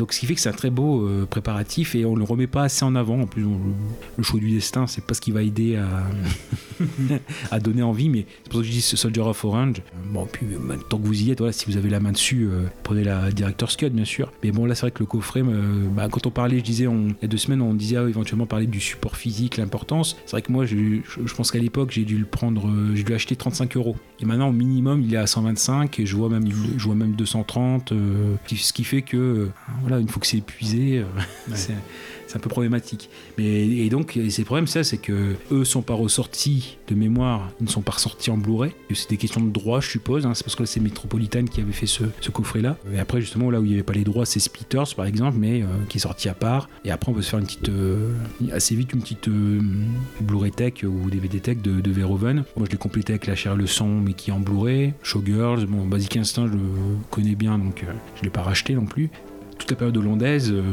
c'est le Verhoeven de jeunesse, oui, oui non, parce qu'il avait déjà, Turkish Delight par exemple, je pense qu'il avait déjà 34 ans. Mais en effet, ouais, c'est là où il est le plus vif et, euh, aussi le plus sans concession. Parce que là, ce que je vois, c'est bizarre, c'est-à-dire que, non, enfin, de mémoire, oui, euh, Spitters, euh, voilà, il est entre Soldier of Orange de 77 et Quatrième Homme de 83. Et pourtant, il n'est pas dans les 80, il n'est pas dans ce coffret. Par contre, Spitters, ça a été tout l'inverse de, de Turkish Delight. Autant Turkish Delight a été super bien reçu, autant Spitters, euh, il avait été trop loin. Euh, notamment une scène euh, sur l'homosexualité avec un viol euh, homosexuel voilà, qui est mal passé. Oui, enfin bon, d'accord, on a compris. Mais oui, oui, qui a été, qui été très, très mal vu, ça a été l'effet inverse. Et c'est ce qui a limite poussé peu à peu Verhoeven à, à quitter la Hollande parce qu'il il avait plus la- les mains libres. Oui, oui, bah, si vous avez moyen, d'une façon comme d'une autre, de, de mettre la main sur. Enfin, ou de voir les films de la période hollandaise de Verhoeven. bon, moi, je, je vous dis, j'insiste surtout parce que j'aime bien la thématique là, le, Seconde Guerre mondiale de Soldier of Orange. Mais bon, chaque film, il a son propre, son propre intérêt. Et surtout, euh, je crois que quasiment pour tous, il y a le commentaire audio de, de Verhoeven. Quoi. Donc, euh, oui, oui, c'est ce que je vois. Quand on parlait du support physique, bah, voilà, des- une des pièces maîtresses, ben, ouais, ça s'en fait partie. Quoi, voilà. Mais c'est pas pour frimer. hein, voilà, c'est quand je vous présente les choses, c'est pas pour frimer, c'est pour partager. Voilà. Et pour frimer. Non, j'ai Donc voilà, voilà, voilà. Donc euh, bon, Soldier of Orange pour ce qui est de 77 pour la recommandation spécifique de, euh, euh, de Verhoeven que vous pouvez bien sûr si vous prenez la thématique compléter avec Black Book mais qui est beaucoup plus connu, de 2006, quelque chose comme ça. Fort bien. Et ben nickel. Ce fut une belle émission, euh, tout en crescendo euh, en termes d'âge et en termes de qualité de film. Tout à fait. Tout à fait. On était du plus jeune au plus vieux et du, me- du meilleur au moins bon. Euh, du, plutôt de, l'inverse. du moins bon au meilleur plutôt. Qu'on vient pas me dire que Killer of Sheep est meilleur que Turkish Delight quand même. Faut pas déconner. Je veux bien faire des concessions, mais Ah, bon, quand, le, quand le limites. mo- quand le monteur il se pète là, il sort du pick-up là, je suis dégoûté. Ah putain, bref. on, va, on va conclure, je pense qu'il Ouais, commence à se faire tard et on a encore une émission à enregistrer, les amis. Alors, euh, allons-y. Vas-y, dis au revoir, C'est à pas toi, c'est à toi. ouais. J'ai juste envie de partager ma détresse aux auditeurs. Dites-vous qu'à l'heure actuelle, il est un peu plus de 23h et on a encore une émission entière à enregistrer. Que Partagez notre, notre détresse. Mais on fera ça toujours avec passion. Ah, mais toujours, Voilà. toujours.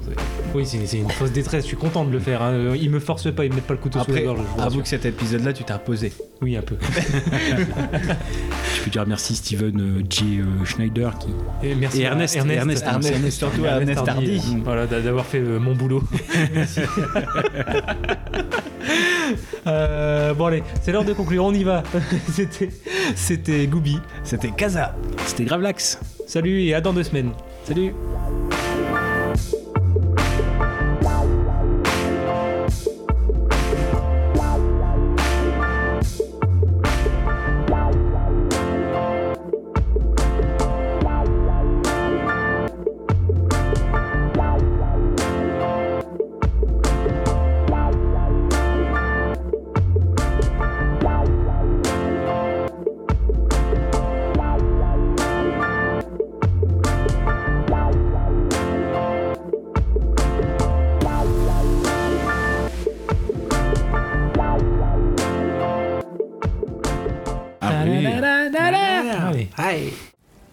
Chérie, ça commence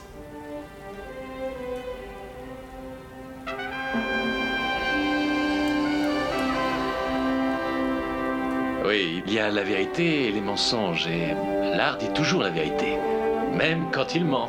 L'énigmatique John Malkovich, l'un des plus grands artistes actuels, est l'homme qui a réinventé l'art de la marionnette. Ce soir, nous voyons l'homme derrière les ficelles et la femme derrière l'homme. Élevé à Evanston, dans l'Illinois, Malkovich fut toujours passionné par l'art théâtral. Jeune homme déjà, il fut l'un des membres fondateurs de la célèbre Steppenwolf Theatre Company de Chicago. De là, ce furent par bons successifs la reconnaissance sur Broadway et la gloire hollywoodienne. Mais rien n'aurait pu préparer le public à un changement aussi radical. Tout à coup, il y a huit mois, John Malkovich lança une bombe aux répercussions gigantesques dans le monde du spectacle. Tournant le dos à sa profession première, Malkovich repartit à zéro pour faire ses preuves comme marionnettiste débutant. Euh, bonjour, mesdames et messieurs, je suis John Malkovich. C'est- vrai, oui. Je suis vraiment John Malkovich. Après des débuts fort modestes, l'ascension de John Malkovich fut rapide et phénoménale. La révélation la plus spectaculaire eut lieu lors de la remise des Emmy Awards. C'est super Vraiment, je m'épate moi-même. Je pourrais me baiser. extraordinaire performance. La seule chose qui me dérange à son sujet, c'est que si je me livre à la même discipline trop vite, on me, vous voyez, on me traiterait d'imitateur. Mais euh, je crois qu'une fois euh, qu'on aura tous le courage d'aller au bout de notre instinct, comme Malkovich l'a fait, euh, je crois que on sera nombreux à devenir marionnettiste. Le succès de Malkovich a apporté un sang neuf à l'art de la marionnette. Non, non, non, non, non, qu'est-ce que tu fais, quoi Qu'est-ce que tu fais? Je le fais pleurer, John. tu, tu- tu- tu le fais pleurer, mais tu, tu- tu ne pleures pas toi-même. Tu le prends pour un ton public. À moins que la marionnette devi- devienne une- un prolongement de toi. Sinon, c'est banal et triste. C'est c'est du mauvais guignol. Non? Techniquement, c'est un génie. Il insuffle la vie à des objets inanimés. C'est quasiment un acte divin que de pouvoir saisir un objet et, et faire qu'il vive. Il est devenu une star incontournable en grimpant de clubs obscurs jusqu'à Broadway. Aidé énormément en cela par sa nouvelle épouse, Maxine Land, qui manage sa carrière. En Maxine, Malkovich a trouvé un mentor, une muse, une inspiration. En Malkovich, Maxine a trouvé l'amour de sa vie. Ma chère, du calme. Cette triste farce verra son épilogue dès demain matin. Et le public s'est montré absolument sensationnel et je tiens à rendre grâce au Seigneur de nous avoir permis de partager notre vision créatrice. Rien ne fut impossible pour John et Maxine dès le début de leur union, et cette union fut des plus joyeuses. Et ensemble, ils travaillèrent d'arrache-pied pour lancer la carrière de Malkovich.